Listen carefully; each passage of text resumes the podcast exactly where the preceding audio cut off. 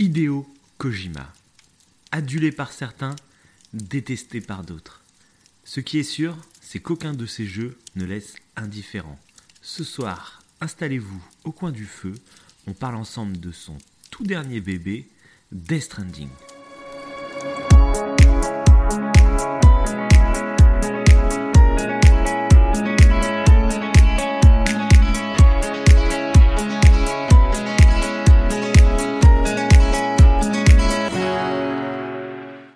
Bonsoir, je suis Davin, il est Wivo, et ce soir on vous parle de Death Stranding, le jeu sorti le 8 novembre 2019 sur PS4, un jeu de Hideo Kojima. C'est pas aussi simple qu'on pourrait le croire.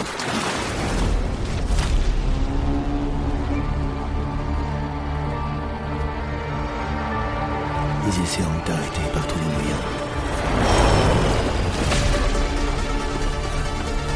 tu dois avancer. Quoi qu'il arrive. Ils nous ont divisés. Détruit notre société. Dépêchez-vous, Sam. Vous savez ce qui est en jeu. Et je suis le seul à pouvoir la sauver. Je m'appelle Sam Porter Bridges. C'est mon boulot de nous reconnecter. Donc, euh, bah, si tu commençais par nous présenter un peu euh, bah, l'univers du jeu. Allez, je vais me tenter à ce cette synopsie euh, extrêmement difficile. Cette synopsie. Donc, dans, dans- dans un futur proche, le monde a été détruit par le Death Stranding. Donc, on peut appeler aussi échec de la mort. Je trouve que la traduction échec de la mort est parfaite. Bref, c'est un événement surnaturel qui a brisé la barrière entre le monde des vivants et celui de mort. Depuis, les échoués, donc euh, les fameuses âmes des morts là, qu'on voit un peu, qui sont un peu obscures. D'ailleurs, on, le voit- on, vrai, on voit vrai, genre, oh là là, le mec il arrive plus à parler quoi. On voit jamais, jamais vraiment leur forme. Euh, rôdent dans le monde sous une pluie battante généralement, qui fait vieillir toute vie si on est de dessous. Et tout vivant, euh, tout humain vivant est attrapé. euh, S'il est attrapé par eux, bah, il meurt quoi, en gros. Et ça provoque une néantisation. euh, tout le tout le jeu tourne autour de ça quoi. Si on se fait attraper par des, euh, des échoués, bah, il y a une grosse néantisation, donc euh, c'est à éviter absolument. Donc voilà, et donc les survivants ils sont se réfugiés dans des bunkers souterrains, dans les grandes villes, et il y en a d'autres, on verra après, on va en parler, je pense, euh, les preppers, que eux par contre sont, des, sont dans des bunkers un peu isolés, quoi, à l'écart. Et euh, il y a quelques humains euh, qui sont rapatriés, donc ça veut dire qu'ils peuvent retourner dans le monde des vivants. Et ça, je pense qu'on en reparlera euh, plus en détail par la suite, euh, Mhm. dont notre personnage principal, mais on le sait pas trop au début pour l'instant. Donc il y a le Dooms en fait, ça pareil, on en reparlera par la suite. Donc voilà, donc on conduit donc ce, ce, ce personnage qui s'appelle euh, Bon, concrètement, ouais, concrètement l'histoire. Sam Porter. Sam Porter. Ça c'est ouais, c'est vraiment l'univers. Par contre, Death Stranding, ça veut dire plus euh, la mort échouée, plus que échec. Oui, la mort échouée. euh, Oui, c'est vrai aussi, ouais. Et En rapport avec les échoués, etc. Enfin bon, euh, voilà, c'est- Oui. Une petite précision, Thierry. Alors, Et du coup, s'il y a ça que je pouvais, que je pouvais préciser, c'est qu'en gros, que t'as la, pour faire vite, tu as la société Bridges qui tente de construire les USA, qu'en gros, un réseau entre les villes et relais par la livraison de matériel, de fournitures, de bah, ce qu'il faut préciser, c'est que après le premier, euh, enfin le précédent Death Stranding, Mhm. euh, il y a une nouvelle matière qui est apparue, le, le, Le chiral, chiralium, ouais. le chi- ouais, Le- chiralium, on extrait le, le chiral dessus. C'est une nouvelle matière qui a permis aux humains en fait de, de découvrir plein de nouvelles technologies en fait, et dont euh, bah, justement ce fameux réseau chiral que la présidente des USA veut mettre en place pour relier euh, tous les États-Unis Mhm. pour co- reconnecter un peu euh, les hommes entre eux. Et, euh, et, et donc ce chiralium va nous servir dans tout le long de l'aventure à construire des choses. Et, et- et il va falloir tout relier tous les États-Unis. Voilà. C'est très important ce, Oui, ce petit cette détail. nouvelle matière. Ouais, c'est clair. Et donc voilà, t'en es t'es bien là Ouais, je croyais que t'allais, euh, je croyais que t'allais enchaîner sur euh, autre chose. Mais non, mais voilà. Euh, Non, bah, je pense que ouais, pour Après, faire on a fait le tour. présentation globale. Après, oui, voilà, c'est ça. Après, on, contrôle Sam Porter, quoi, qui va être le transporteur bah, de, du réseau, quoi, en fait, qui va, lui, bah, essayer de relier tout le réseau des États-Unis, euh, pour que tout le réseau Kiral soit disponible partout, en gros. C'est ça Voilà, le et but puis il faut final. quoi. préciser que il faut préciser que donc Sam Porter, euh, c'est le fils de la présidente et donc la sœur euh, d'une autre femme qui s'appelle Amélie. Oui. Euh, et donc la présidente, avant de mourir, confie cette mission à Sam. donc Tout à fait, ouais. ça. rejoint Amélie qui est à l'autre bout, on va dire prisonnière. Pour le moment, on sait pas trop où, Où on sait elle pas est, trop ouais. ce qu'il en est d'elle, mais on sait qu'elle est à l'autre bout des États-Unis. Qu'elle est a pri- a priori prisonnière, qu'elle court un danger, donc il faut se dépêcher d'a- d'aller faire tout le tour en reliant tous les réseaux. Voilà. C'est vraiment le point de départ du jeu, quoi. En gros, euh, on te lance là-dedans, il faut que tu ailles d'un point A à un point B Mm. en, en passant par plein de plein, plein d'endroits, quoi. Tu joues un livreur, donc vrai qu'il dit comme ça. ça peut être. euh, Ouais, bah, ça ça, être, le jeu s'est fait. euh, Ouais, c'est fait beaucoup de gens se sont moqués à cause de ça. Euh, après, c'est assez compréhensible, mais ça, on va en reparler un tout petit peu après. Euh, pour commencer, j'aimerais bien qu'on parle euh, de notre rapport à Hideo Kojima, parce que Hideo Kojima, c'est un créateur Ouais. de jeux vidéo qui est assez renommé. Euh, il a ses fans comme il a ses détracteurs. Il y en a qui l'adulent et d'autres qui le détestent. C'est il y a vraiment ce mec-là polarise vraiment deux extrêmes, j'ai envie de dire. C'est toujours Ouais, c'est fou. toujours un peu comme ça. Et euh, donc toi, c'était quoi un peu ton rapport à Kojima avant de te lancer sur le jeu? Bah moi justement, c'est ce qui est ce qui peut être intéressant, c'est que moi en fait j'en suis indifférent à Kojima parce que tous les jeux qu'il a qu'il a fait, moi j'ai jamais trop joué en fait à ces jeux, donc je me suis jamais vraiment euh, intéressé à ce concepteur de jeux vidéo quoi. Là, euh, j'ai vraiment entendu parler de lui en toute honnêteté via à cause de Death Stranding quoi, à cause du jeu. Voilà. Mais après moi, si je me suis intéressé par le jeu, c'est pas par rapport à lui, pas du tout. C'est par rapport au casting en fait qu'il y a dedans, dont euh, Norman Reedus qui est donc bah, celui que- qu'on va jouer tout le long, qui est Sam Porter. C'est en partie via lui et d'autres acteurs euh, qui jouent en fait dans cet univers, et avec aussi le côté Mm. mystérieux de l'univers et le côté un peu mystique que Kojima renvoie quand même. T'as l'impression qu'à chaque fois il fait des jeux où c'est euh, il y a plein de mystères à découvrir et tout. Donc tout ce petit truc, plus en grande partie le fait que ce soit Norman Reedus qu'on contrôle, je me suis dit allez faut que je le prenne, faut que je que je me jette dedans, que je découvre euh, cette œuvre parce que ça fait parler tant de tant que ça donc euh, allons-y Oui, quoi. oui. Puis moi vu qu'il y avait Norman, euh, pour moi c'est le, le personnage charismatique du survivalisme vraiment. Vu qu'il joue dans dans, Ah dans Walking dans Dead. Walking Dead d'ailleurs des fois je l'appelle Daryl. Donc si je l'appelle Daryl du- durant l'émission c'est normal. Non mais pour moi ouais voilà. Il représente ça donc je me suis dit ça il a l'air des fois d'être en pleine nature. Les tu sais on voyait graphiquement que quand on voyait les teasers que ça avait l'air d'être super beau qu'on savait pas trop Ouais, ouais. à quoi s'attendre donc je me suis dit il faut que je le prenne il faut que je l'achète et bon maintenant bah maintenant que j'ai fini le jeu euh, euh, voilà euh, Kojima je lui dis euh, bravo parce que moi je trouve que c'était c'était assez énorme quoi donc voilà mais sinon avant avant le jeu voilà je le connaissais pas plus que ça j'étais attiré Ouais, par le jeu par rapport euh, au casting, quoi, clairement. hein. C'est tout. Et par rapport au mystère que le jeu a, a créé, quoi, mais c'est tout. Pas par rapport à, à son concepteur. Voilà. Bah alors moi, c'est différent. Bah moi, je suis pas non plus un, un fan immense Ouais. de Kojima, etc. Parce que moi, je l'ai connu euh, bah, juste à son jeu d'avant euh, sur euh, Metal Gear, Metal Gear Ouais. Solid 5. Ouais. Euh, J'avais fait aucun autre Metal Gear avant. Mais après, il faut dire que Metal Gear, j'ai beaucoup aimé par contre le 5. Euh, donc j'étais assez curieux de découvrir Death Stranding parce que ce que j'avais aimé dans, dans Metal Gear Solid 5, c'était avant tout le gameplay. Pour moi, c'était un des jeux d'infiltration les plus complets que j'avais jamais, que j'avais jamais joué. Il y a Ouais. tellement de possibilités de gameplay et puis c'était tellement jouissif à jouer. Moi qui adore les jeux d'infiltration, j'avais vraiment adoré. Et, euh, et après, bien sûr, il y avait aussi euh, toute une histoire euh, qui était vraiment intéressante, même s'il n'avait pas pu terminer le jeu vraiment comme il souhaitait, parce qu'il a eu des gros problèmes avec Konami. D'ailleurs, depuis, bah, il s'est fait virer de chez Konami. D'accord. Et, et du coup, son jeu, tu sens vers la fin, il y a des chapitres qui sont un peu survolés. Euh, et tu sens qu'il n'a pas eu le temps de faire tout ce qu'il voulait, en fait. Ah, pas- tu, parles Mais- de, ouais, tu parles de MGS. là. Bah oui. Ouais, ouais. Non, non, mais c'est pour. oui, oui, oui. Et, euh, et donc, euh, mais bon, sinon, il y avait quand même une histoire, il y avait vraiment des retournements de situation assez dingues. ouais. Et, et donc, bon, moi, ça m'avait ça m'avait comme beaucoup plu et j'avais compris un peu pourquoi il y avait cet attrait autour de Kojima. Donc, qu'on aime ou qu'on n'aime pas, parce qu'il y en a toujours qui. Alors, qu'on l'aime pas, moi, j'ai toujours un peu de mal. Même si euh, je peux comprendre, parce qu'il y en a, en fait, c'est toujours le même truc, c'est qu'il y en a qui le surkiffent tellement, qui le mettent tellement sur un piédestal, euh, qu'il y en a d'autres bah, qui ont envie de le descendre par principe, tu vois, de dire. euh, Ouais. Il a Ouais, je- d'où c'est un génie alors qu'il y a des gens bien mieux que lui, tu vois. En gros, c'est toujours pas. Ouais, puis, puis vu qu'il est considéré, entre guillemets, par certains comme un génie, euh, c'est peut-être Voilà, le cas d'ailleurs, bah, t'as une hype qui se crée. qui- Parce qu'on voit que le- les- Oui, ça, aussi, ça ouais. crée une hype de folie, et je pense que c'est un gros problème, hein, que ce soit pour toute œuvre.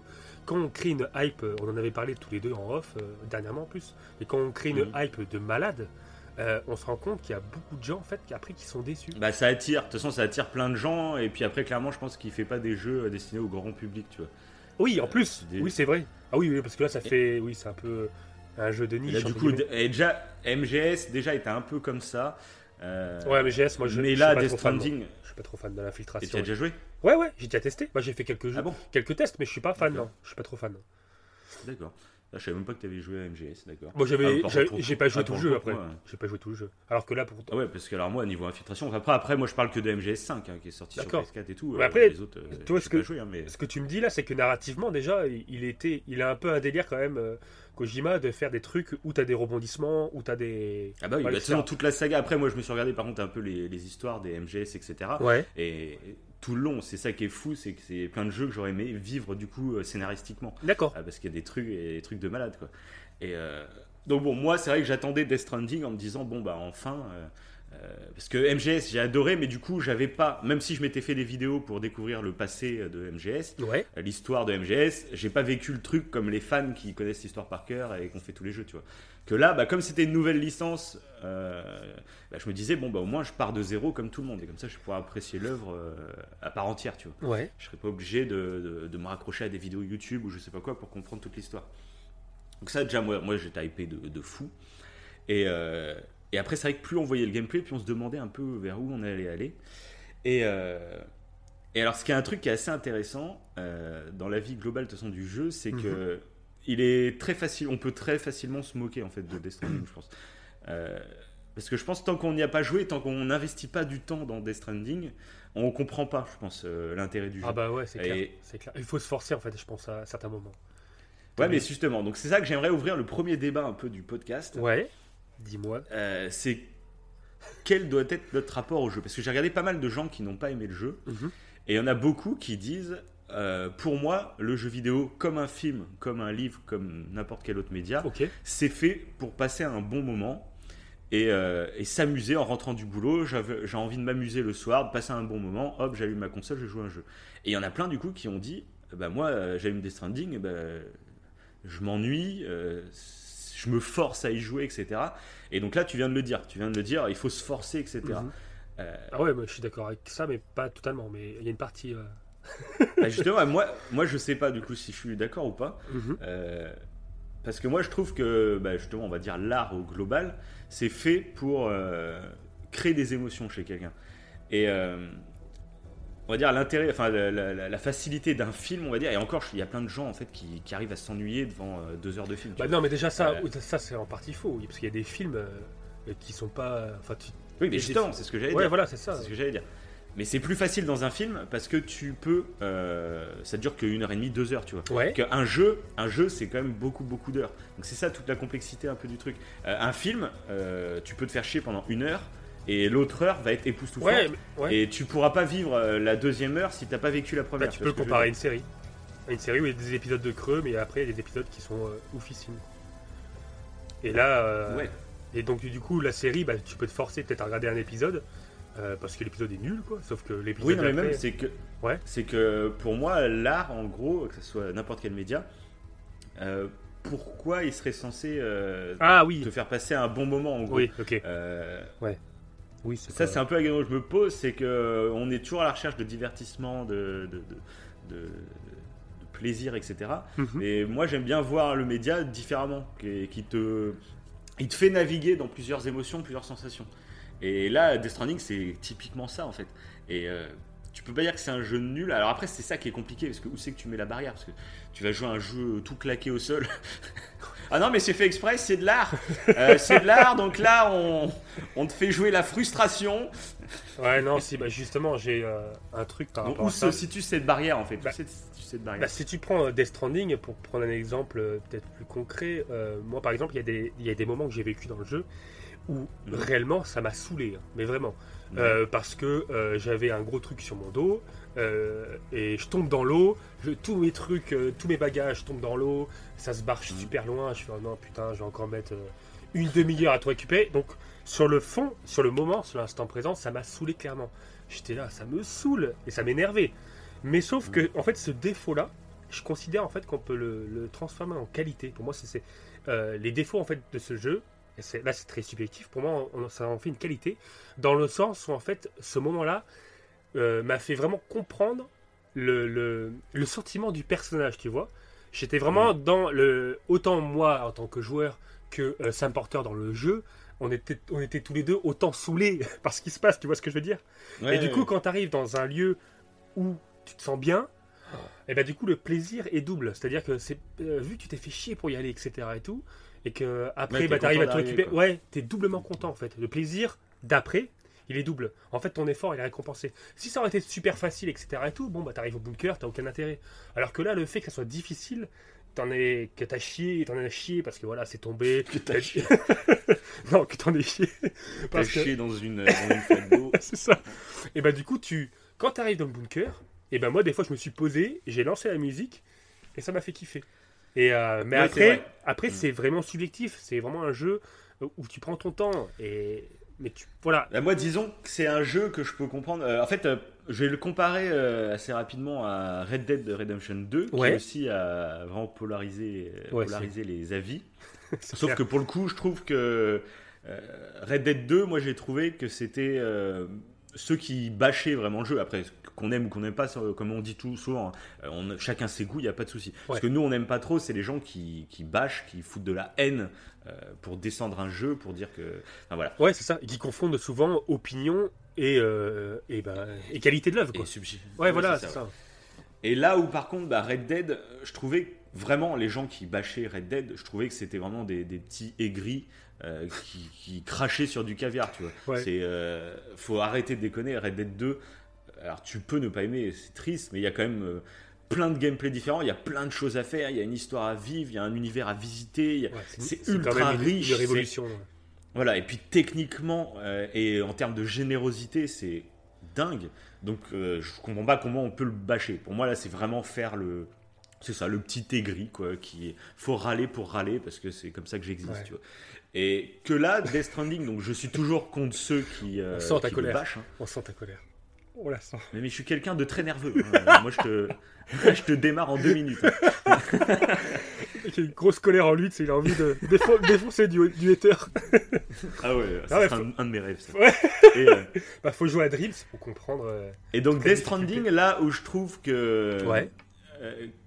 Que je peux comprendre euh, qui, qui, qui divise autant par rapport à Red Dead, c'est que Death Stranding, finalement, il a que une phase de gameplay, quasiment, à part quand tu joues contre des boss, trucs comme ça, où ça change un peu. Mais globalement, tout le jeu, c'est le même gameplay qui est étiré. Alors moi, je trouve ça génial, comment il est étiré, comment tu progresses dans le jeu. Mais globalement, c'est toujours la même chose que tu dois faire pendant tout le jeu. Oui. Et si de base, euh, t'aimes pas ce gameplay-là, bah, c'est sûr que tu n'apprécieras Oui, pas tu- le jeu, tu, tu- pourras pas le Tu finir. pourras pas, ouais. Oui, c'est sûr. Et euh, c'est ça qui est intéressant et c'est ça qui est peut-être euh, un peu problématique, enfin c'est pas problématique, mais avec le jeu vidéo, c'est que pour apprécier l'œuvre jeu vidéo, faut adhérer au gameplay. Si euh, tu peux pas l'apprécier sinon, même s'il y a la meilleure histoire du monde, les meilleurs décors du monde et tout, si au niveau du gameplay euh, t'adhères pas, bah forcément tu passeras à côté. C'est obligé quoi. Mm. Et Death Stranding, du coup, je comprends qu'on puisse totalement passer à côté, qu'on comprenne pas l'intérêt. Mais deuxièmement, par contre, un truc que j'ai vu beaucoup, c'est qu'il y a énormément de gens euh, qui ne jouent pas au jeu, mais qui le regardent en, en stream ou en let's play sur YouTube Bah là, ou Twitch, etc. Et, et là, bah, typiquement, en fait, c'est ça qui est dur, à, enfin, qui est bizarre à dire, mais c'est un jeu, je trouve, qui est très mauvais euh, pour le stream. C'est c'est pas un jeu à, À streamer, regarder, c'est vraiment ouais. un jeu à vivre. C'est vraiment un jeu à vivre, je trouve. Ouais. Euh, parce que rien que manette en main, en fait, euh, que quand tu vois une vidéo euh, de Death Stranding où tu vois Sam Porter en train de marcher, etc., tu dis ouais, bah il marche quoi. Que quand tu as la manette en main, tu te rends compte en fait de toute la difficulté qu'il y a à marcher et de, Ouais, et de gravir les obstacles et tout. Donc il y a vraiment un sentiment différent quand tu joues que quand tu regardes. bah je vais. ça, faut- je clairement, faut que les gens se mettent ça en tête. Clairement, clairement. D'ailleurs, j'ai euh, un petit. euh, un- un- par rapport à ce que tu dis là, euh, par exemple, nous, quand, quand tu joues, euh, que tu vas marcher pendant des heures et qu'après tu vas débloquer genre un blindage là, tu sais une armature, euh, un exosquelette. Ouais. Voilà, je cherchais le mot. Mm. Un exosquelette pour marcher plus vite. Tu vas être content. Tu vas vraiment ressentir Ouais. du plaisir parce que tu as fait des efforts, comme je disais euh, auparavant, tu as fait des efforts euh, pour arriver jusqu'au point B. Et là, d'un coup, on t'offre un exosquelette, t'es super content, Ouah, c'est, ça va être génial. Et c'est vrai que ça fait plaisir, même si ça dure pas longtemps, mais sauf qu'après, tu as un autre truc encore. Mais sauf que quand tu le regardes, quand tu enfin, quand tu quand as un Tu viewer, moins la- eh ben, ouais. tu vois pas ça en fait. Tu as l'impression que ouais, c'est un livreur qui continue à marcher. Sauf que le joueur, lui, la différence, c'est qu'il a un exosquelette, c'est qu'il a euh, des petits trucs en plus. Il a, euh, je sais pas, il a des grenades hématiques qu'il peut mettre, euh, qu'il peut cacher. Enfin, tu as tout un truc. Tout le transport, euh, toute la logistique pour transporter des choses, tu peux que la vivre en y jouant. Mais il faut aimer ça. Si, tu- si t'aimes pas, je peux comprendre que tu que, bah, que t'aies pas envie de que t'aies pas envie de faire l'histoire parce que c'est long. après. Un autre truc aussi, c'est par exemple euh, toute la gestion du, euh, de l'inventaire. Ouais. Euh, je trouve est très laborieux au début quand tu démarres le jeu. Mhm. Euh, j'ai eu du mal à m'y mettre, j'ai peut-être mis, je sais pas, 4-5 heures avant de m'habituer à tout l'inventaire, à comment placer les trucs. et, euh, ouais, parce que t'as beaucoup d'infos, je trouve. Ouais, c'est super, c'est super surchargé. Et au début, justement, je, trou- je trouvais que c'était un point négatif. Je me disais, ah, c'est, c'est un peu trop complexe, un peu trop surchargé, Mhm. euh, ça me gêne, quoi. Sauf qu'au bout de ouais, 4-5 heures, je dirais, une fois que tu t'habitues au truc, bah, en fait, j'ai trouvé ça génial. Et j'ai compris euh, toutes les, les petits raccourcis que tu peux faire avec tes touches, etc. Euh, bah, je comprenais l'intérêt, en fait, euh, du coup. Et en fait, euh, après, ce que j'ai mis, je jouais 4-5 heures à me faire au truc. Et après, par exemple, tout le, tout le reste du jeu, je suis à peu près à 35-40 heures, je crois. Euh, bah là, après, j'ai surkiffé. Et puis après, ça devenait naturel, en fait, de placer mes objets, euh, Ouais, tout intégrer, quoi. Et, euh, et donc, ça, pareil, je pense qu'à regarder, Ouais, je sais pas bizarre. si tu arrives aussi vite à intégrer les, la gestion de l'inventaire, par exemple. Ouais, non, je pense pas. Ouais, c'est vrai, parce que quand Ça tu regardes, t'as l'impression qu'il y a, en fait, il y a beaucoup, beaucoup d'infos, sauf que dans, le- dans le tas, en fait, des infos qu'on te montre, t'as beaucoup d'infos qui sont inutiles, en fait, qui ne servent à rien, en fait. C'est juste pour, euh, euh, voilà, ça ne sert à rien. Genre, quand tu sais, quand tu rapportes une, euh, un truc d'une livraison et euh, on te dit, euh, voilà, bah, la mission est terminée, euh, tu veux livrer ton colis, etc. Je trouve que t'as beaucoup d'écriteaux, t'as beaucoup de, t'as beaucoup de choses qui apparaissent à l'écran, mais en vrai, t'as Ouais. t'as pas grand chose à faire. À part appuyer sur X euh, pour envoyer la livraison. Oui, c'est vrai. Mais oui, sur le- quand t'as moi, au début- qui, euh, Ouais, voilà. oui, au vrai. début, je me, ouais, pareil, je me demandais, mais c'est quoi tous ces trucs euh, Je Mais ça, c'est à très- comprendre. Je me rappelle que c'était un peu le même délire dans euh, MGS. D'accord. Il y avait tout ce tableau de scoring, etc., euh, qui se mettait à la fin de chaque mission. Et pareil, c'était très surchargé. tu te demandes pourquoi il y en a autant. Après, Enfin, bref. après dites- dites-vous, euh, ceux qui n'apprécient pas ça, que c'est intéressant pour le cerveau. Donc, en termes neuroscientifiques, euh, au contraire, c'est. D'ailleurs, si vous voulez en savoir plus, allez sur l'Instagram Wivo Cerveau. Il y a un tiré entre Wivo et Cerveau. Le mec qui fait sa promo, ouais, c'est clair. Non mais c'est vrai, c'est vrai. En, en vrai, c'est super intéressant de changer de gameplay. euh, Si tout ton, si à chaque jeu vidéo, t'as toujours le même euh, style de bouton, etc. Et tout. Bon, tu t'y habitues. Après, ça te paraît simple. Mais quand tu changes tout le temps de jeu avec des commandes différentes, euh, c'est toujours un peu Ah oui, ça compliqué au bon. début. Oui, c'est ça qui est bon et pour c'est le ça qui est intéressant pour Oui. le cerveau, ouais. Voilà. Et là, au début, quand Death Stranding, c'est vraiment. un- Moi, j'avais jamais joué à un jeu de ce genre, hein, clairement.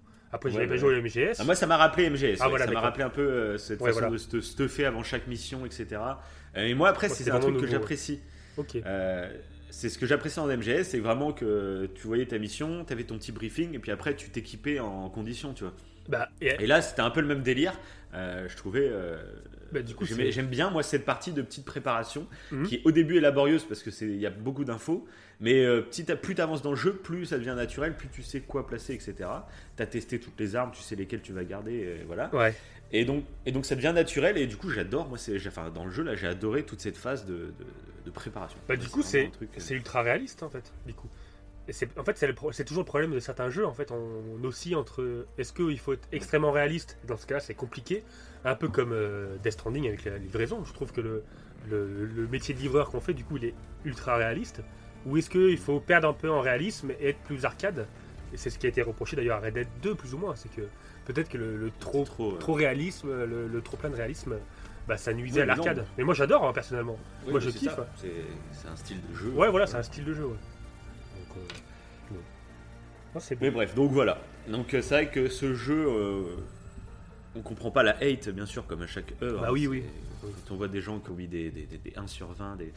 On se dit bon, voilà. Et puis alors, ce que j'aime pas de- du coup euh, aussi, c'est en- c'est ceux qui n'aiment pas ce genre de gameplay n'arrivent pas à comprendre comment on peut aimer. Et ça, c'est quelque chose aussi qui euh, que j'ai du mal à saisir et qui du coup euh, s'attaque aux gens, par exemple, qui lui ont mis des bonnes notes, etc. Ça, c'est un truc pareil que je ne peux pas comprendre. Ouais, ouais. C'est- un comportement d'électeur pas, mais euh, vraiment ouais, puéril. Quoi. Ouais, c'est dingue hein, de, de, de pas aimer quelque chose et donc devoir euh, l'imposer Ouais, c'est ça. euh, aux autres. vraiment, euh, Moi, j'aime pas, donc toi aussi, tu, ne- tu ne devrais ne pas aimer. Si tu aimes ça, c'est que Ouais, euh, pire, c'est un si t'aimes, c'est ou que t'es corrompu. Non, Ouais, ou t'es un ignare ou t'es un corrompu, t'es vendu, t'es. t'es un suceur de euh, ouais. C'est ça. C'est vraiment se réduire. euh. Ouais, non, mais c'est con. Donc voilà. C'est. Donc on va partir un peu en partie spoil, comme ça on va pouvoir un peu raconter, on va pouvoir en dire un peu plus sur le gameplay et pourquoi l'intérêt du gameplay est, Carrément. intéressant sur tout le jeu. On va peut-être pas parler tout de suite de l'histoire, mais vraiment parler de l'intérêt du gameplay. Ouais Euh, parce que ça, on n'a même pas parlé du coup du fait qu'au bout d'un moment, euh, tu actives le réseau Chiral. Ouais, Et ouais moi je dis. euh, je, sais pas- si on dit Chiral ou Chiral. C'est Chiral, non? On dit ouais, c'est Chiralium Chiral, bah, ou Chiral ça dans le jeu. Ouais, Chiral. Et, et du coup, bah là, on a accès aux constructions des autres joueurs et on peut soi-même faire des constructions qui seront partagées à d'autres joueurs, etc. Et euh, donc ça, moi, je trouvais que c'était une super idée. Ouais. Et, euh, et qu'en plus, bah, ça, ça, ça servait vraiment le message du jeu. Quoi. bah, une grosse nouveauté, quoi. Ouais, et puis c'est- totalement lié à, à la trame scénaristique, et puis c'est vraiment une nouveauté de malade.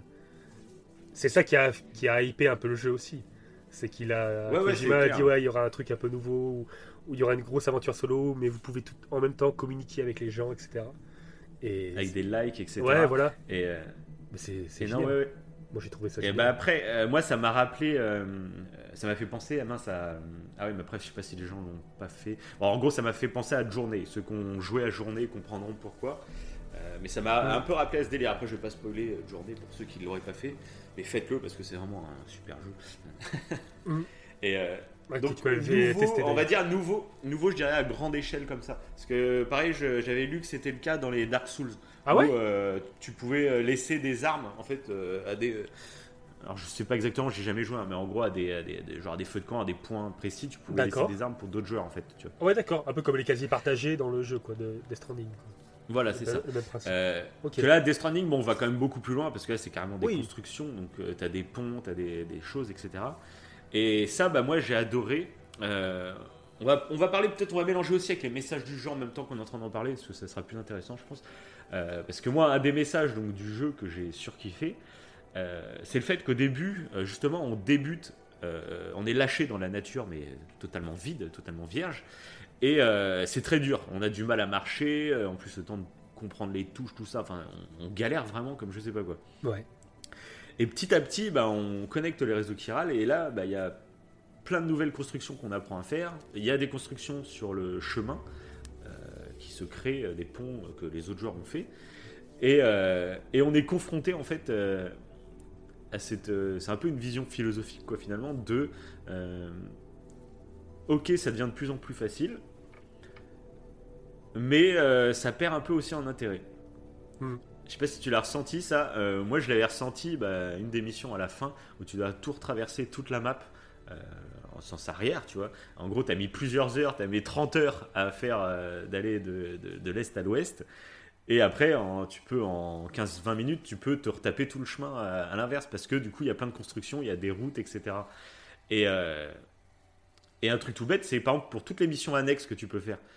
Euh, une fois que tu as construit plein de réseaux, que tu as des voitures, tu te dis, bon, bah, euh, j'ai les routes, donc je vais faire les missions annexes, comme ça j'irai super vite, tu vois, à faire les, les missions annexes. Ouais.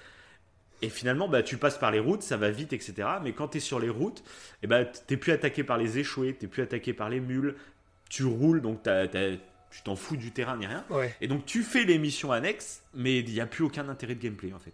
C'est juste du farm. euh, et là tu te dis, euh, ça rejoint un peu le message je trouve du jeu de dire que depuis le début de l'humanité, on n'arrête pas de, de se faire des trucs pour nous donner du confort, de, pour nous aider dans la survie, dans, Mhm. dans l'aide au quotidien, etc. Mais est-ce que petit à petit, bah, du coup, euh, plus on a de choses automatiques et faciles à faire, est-ce qu'on perd pas un peu l'intérêt euh, de la vie elle-même, tu vois? Ouais. Ouais, je vois ce que tu veux dire. Genre se, pro- se promener tout connement dans, dans la nature, d'un point A à point B. Ouais, mais non, mais même, non, mais pas, pas que, Oui, pas que ça. Mais pas que ça, Mais, non, mais euh, pour plein d'autres trucs, ouais. Ouais, non, mais je vois ce que tu veux dire, ouais, pour plein de. plein d'autres trucs où tu, euh, tu fais plus l'effort en fait de, de faire quelque chose, plus ou moins. Vu tout, Ouais, est, tu vois, et puis- tout est facile. tout est facile d'accès. Ouais, tout est facile, donc finalement, t'as plus d'enjeux, etc.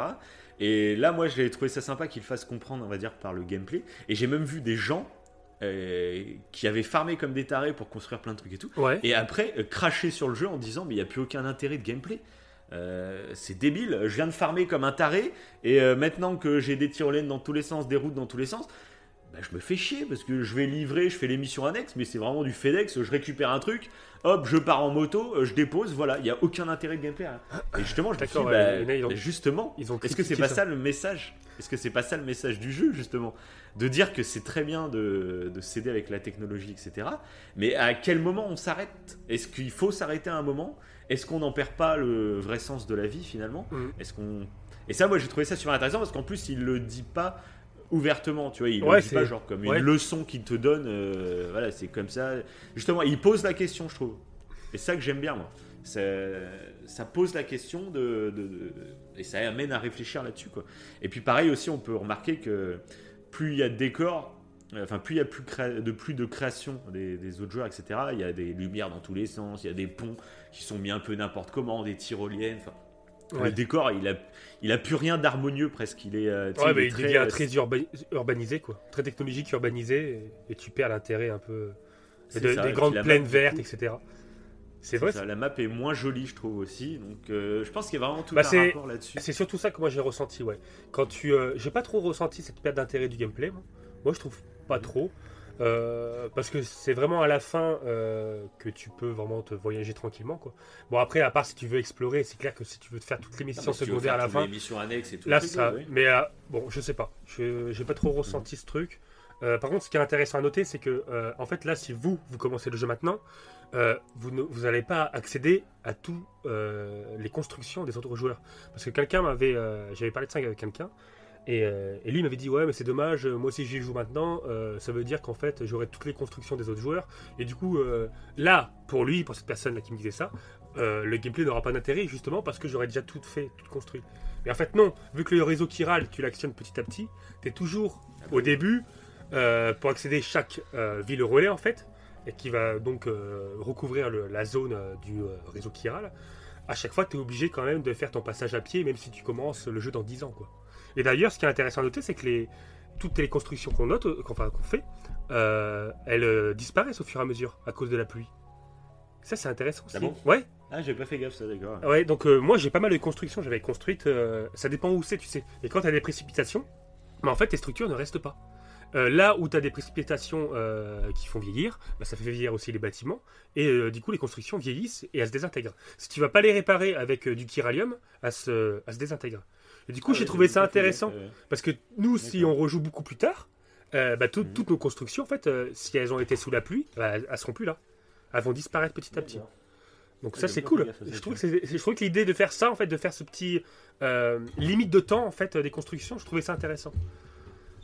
Voilà. Et euh, mais par contre, moi, ce que j'ai ressenti euh, par rapport à ça, c'est plus le côté nature. On- on- au début, tu as l'impression de te de balader dans les montagnes, c'est magnifique et tout. Et après, bah, t'as plus de montagne, t'as plus rien. Quoi. T'as, oui, quoi. T'as, t'as des tyroliennes, t'as des routes, etc. Et tu perds cette beauté euh, visuelle, en fait. Bah, Il y, a la beauté- y a la beauté, mais il y a aussi, je trouve, l'in- l'intérêt de. Parce que l'intérêt de gameplay principal du jeu, après, c'est pour ça qu'il faut adhérer au gameplay. Si euh, t'adhères pas au gameplay, si le gameplay te fait chier, euh, t'iras pas plus loin. Et c'est ça qui est compliqué et qu'on parlait tout à l'heure. Ouais. de- euh, des fois, il faut se forcer. Parce que le- tout le message du jeu est là-dessus. C'est qu'au début, tu te forces. Et c'est comme si tu te forçais à survivre, tu vois. Et. euh, et tu, te, te- tu, tu, tu- tu lâches rien pour t'améliorer. Justement, tu as cette envie d'avoir des nouveautés des, Ouais. euh, pour, pour que ça, ça facilite le jeu. Mais le truc, une fois que tout est facilité et que c'est trop simple, bah, tu te rends compte que finalement, bah, c'est très bien de rouler sur une route, mais n'a pas d'intérêt, tu vois, de gameplay. ça, Oui, tu roules sur la route, clair. bon, Bah. ça, ça a plus de- d'intérêt de, jeu, quoi. C'est ça.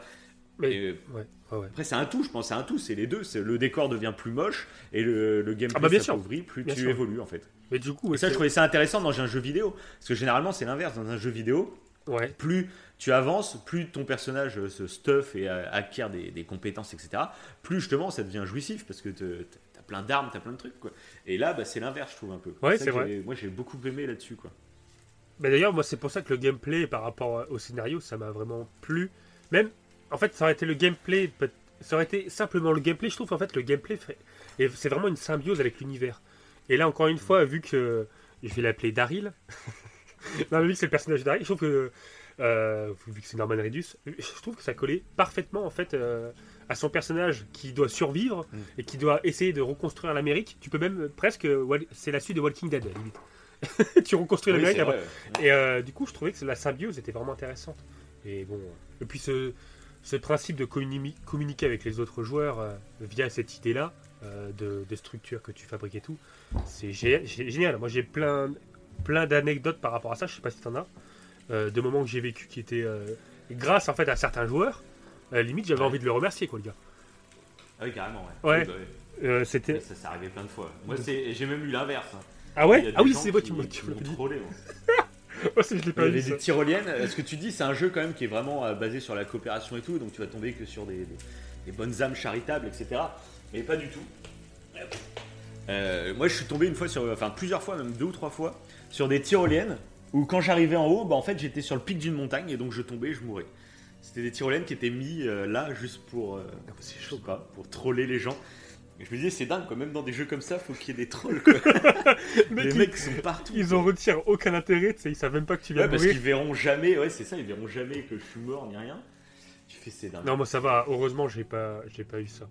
J'ai Ah, eu, t'en as jamais eu de troll Non. ni rien, ouais. j'ai eu que des trucs euh, vraiment positifs. J'ai genre eu un bunker à côté euh, de la ferme. Euh, enfin, j'avais le bunker, le mec avait commencé à faire la construction, il avait préparé le truc, mais il fallait le construire. Donc moi je suis allé dans le camp des mules euh, pour aller chercher des matériaux pour construire le bunker. Du coup, c'est moi qui ai mis le, quasiment le plus de ressources et tout, sauf que le bunker est resté au nom du créateur. Ah oui, c'est Et j'étais oui. dégoûté. Il y a au moins 50 000 likes sur le truc.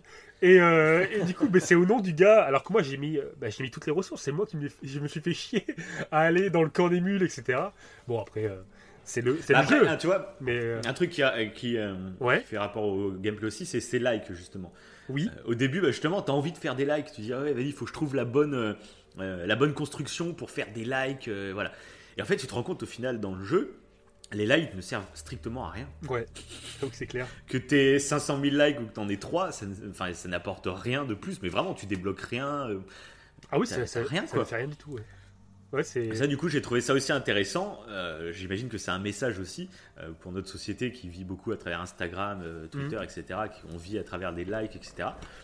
Qu'au final, bah, t'as des likes, ok, mais ça ne sert pas à grand chose quoi finalement. Ouais, ouais. Ça du coup j'avais bien aimé aussi. Ouais. Et d'ailleurs, dans le jeu, il parle, t'as un texte, parce que je, je vous, je vous conseille, en fait, si vous jouez au jeu, de lire tous les emails, tous les trucs et tout.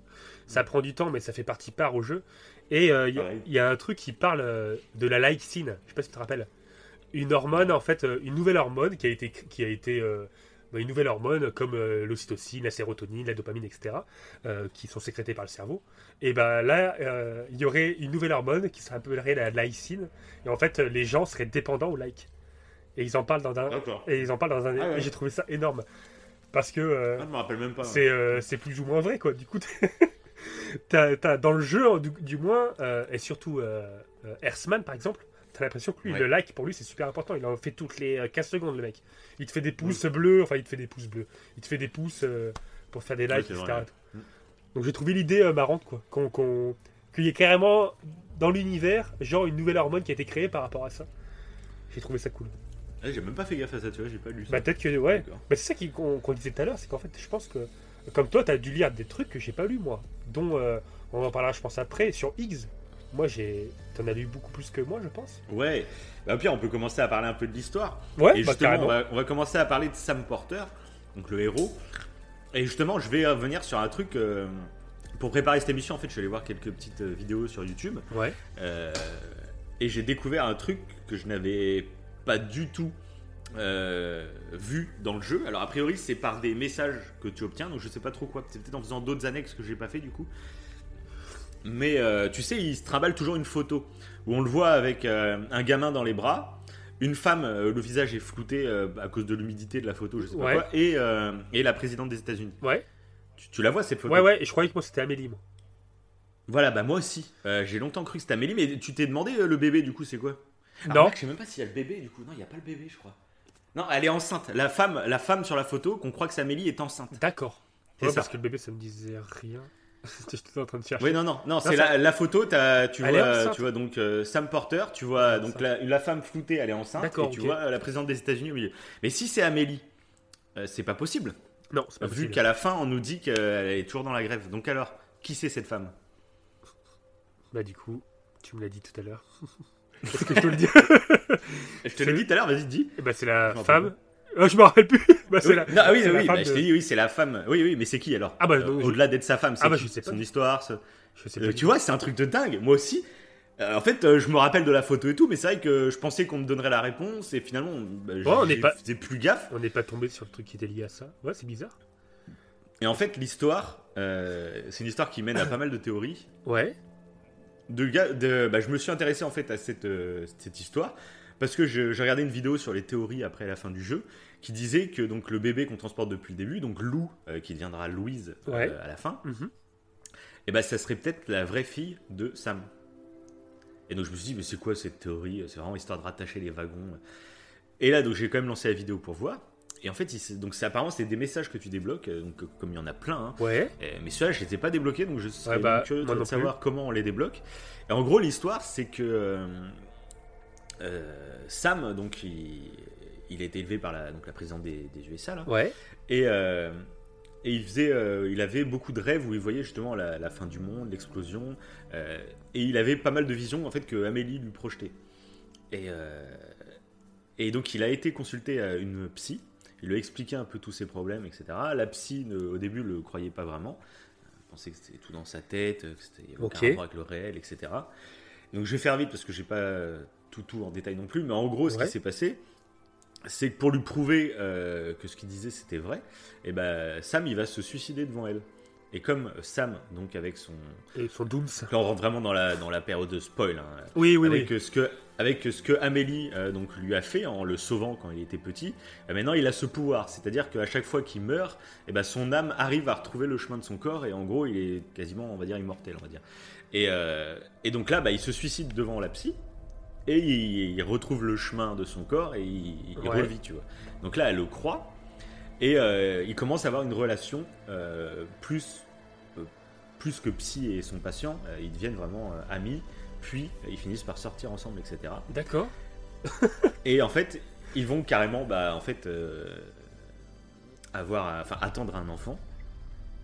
Euh, donc c'est elle, la femme euh, sur la photo, Oui. qui est enceinte, Ouais. qui est enceinte donc de Sam. Et par contre, bah, ce qui se passe, c'est que Sam étant, on va dire spécial, tu vois, Ouais. c'est pas un humain comme les autres. Et ben quand le bébé va commencer à se développer dans le ventre de la psy, alors je sais plus comment elle s'appelle, tu vois.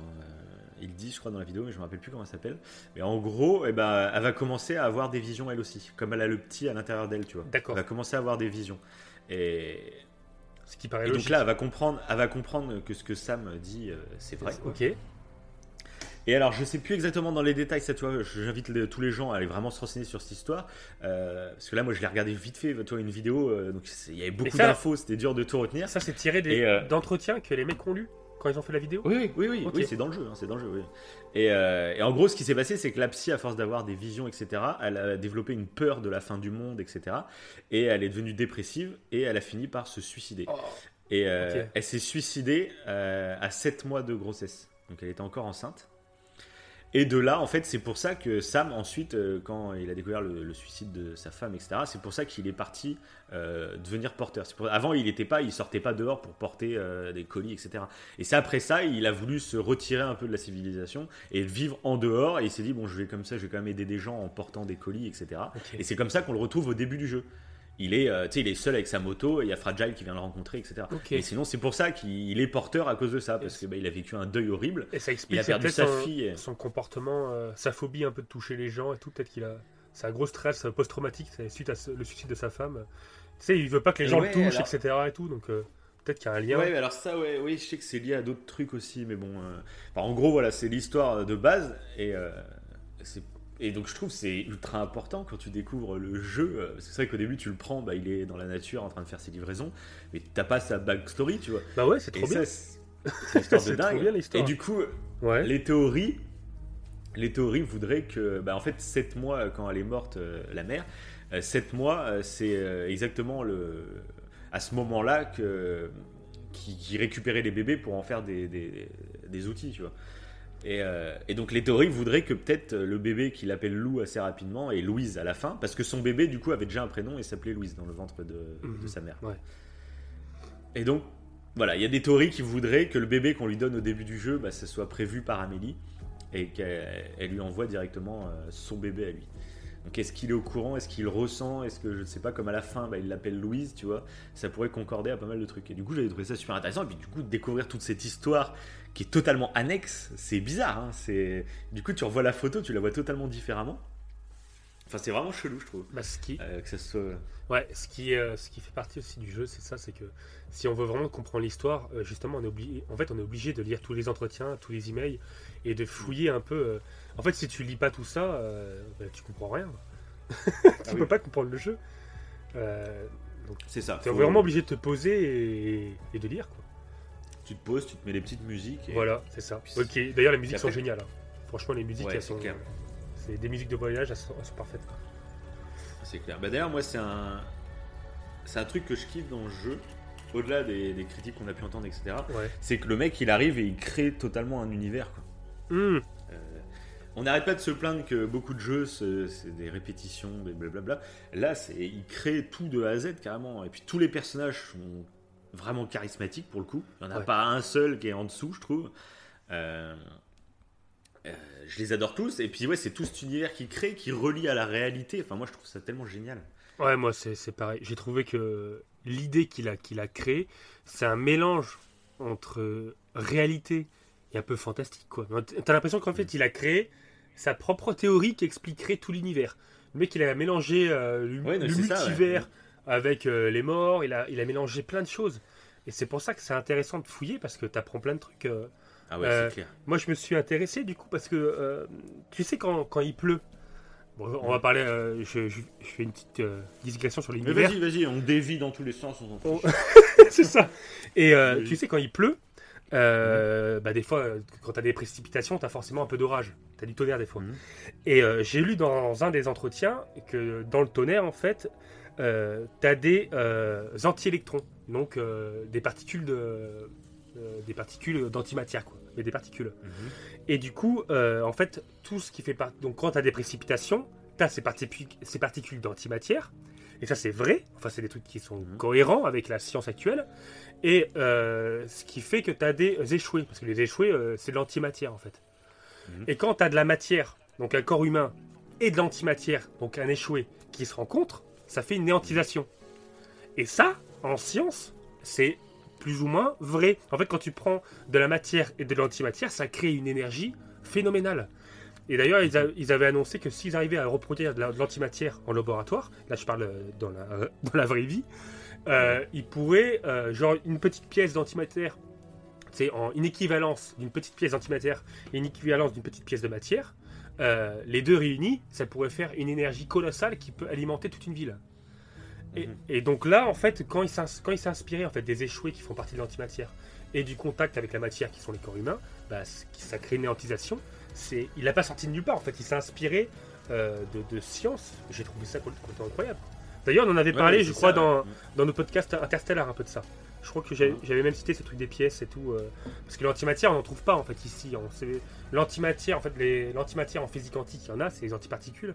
Mais à l'échelle euh, physique, euh, dans l'espace, il y a certains scientifiques qui en cherchent. Parce que ça pourrait expliquer certains trucs, mais on n'en trouve pas. Mhm. C'est genre. Ouais, c'est de la théorie. c'est de la théorie, voilà. On dit qu'il y a 5% de matière dans l'univers et après le 95% restant, on ne sait pas ce que c'est. Et dans ces 95%, il y aurait peut-être de l'antimatière. Et lui, euh, Kojima, il a créé tout un univers où justement l'antimatière en fait ren- rentrait en contact avec nous. Et euh, il est resté cohé- cohérent parce qu'il a mélangé ça avec le multivers, avec un peu la théorie des Bran là, où euh, en fait notre univers, notre univers c'est comme une page et il y aurait d'autres pages avec d'autres univers, mais on n'est pas en contact. Et quand ces deux pages seraient en contact, et ben ça créerait un peu l'univers qu'a lancé Kojima, où tu aurais le monde des morts qui serait avec le monde des vivants. Enfin, j'ai trouvé le délire complètement fou. Et quand tu te renseignes là-dessus, bah, tu tombes comme Interstellar. J'ai pris ce, cet exemple-là parce que c'est ouf. Quand tu te renseignes, tu tombes sur plein de trucs. C'est comme ça que je, je suis retombé sur l'exemple des pièces de matière en antimatière. Parce qu'ils en Ouais, parlent ouais. dedans. Et je trouve ça formidable. Parce que tu as plein de trucs Ah oui, liés à ça. Même le, bah, le, le- le réseau chiral le, le chiralium, euh, dans les entretiens, il le compare aux ondes gra- gravitationnelles qui sont visibles là dans le monde réel euh, depuis bah, le Big Bang en fait. C'est les seules traces du Big Bang, les ondes gravitationnelles. Et là, dans le jeu, bah, ils te disent qu'en fait, les ondes chiralium, on va appeler ça comme ça, et bah, ça existe depuis le Big Bang, ça a toujours été là. Mais sauf que euh, quand il y a eu ces deux dimensions, là, le monde des morts et le monde de vivants, qui sont rentrés en collision, bah, du coup, le chiralium, c'est un peu mélangé, il est dans les précipitations et tout. Donc je trouve, c'est pour ça que l'univers euh, que Kojima a créé, je le trouve totalement fou en termes de fantastique bah, et de science. Ah Ouais, c'est la science-fiction. c'est hallucinant. science-fiction pour le coup. ouais.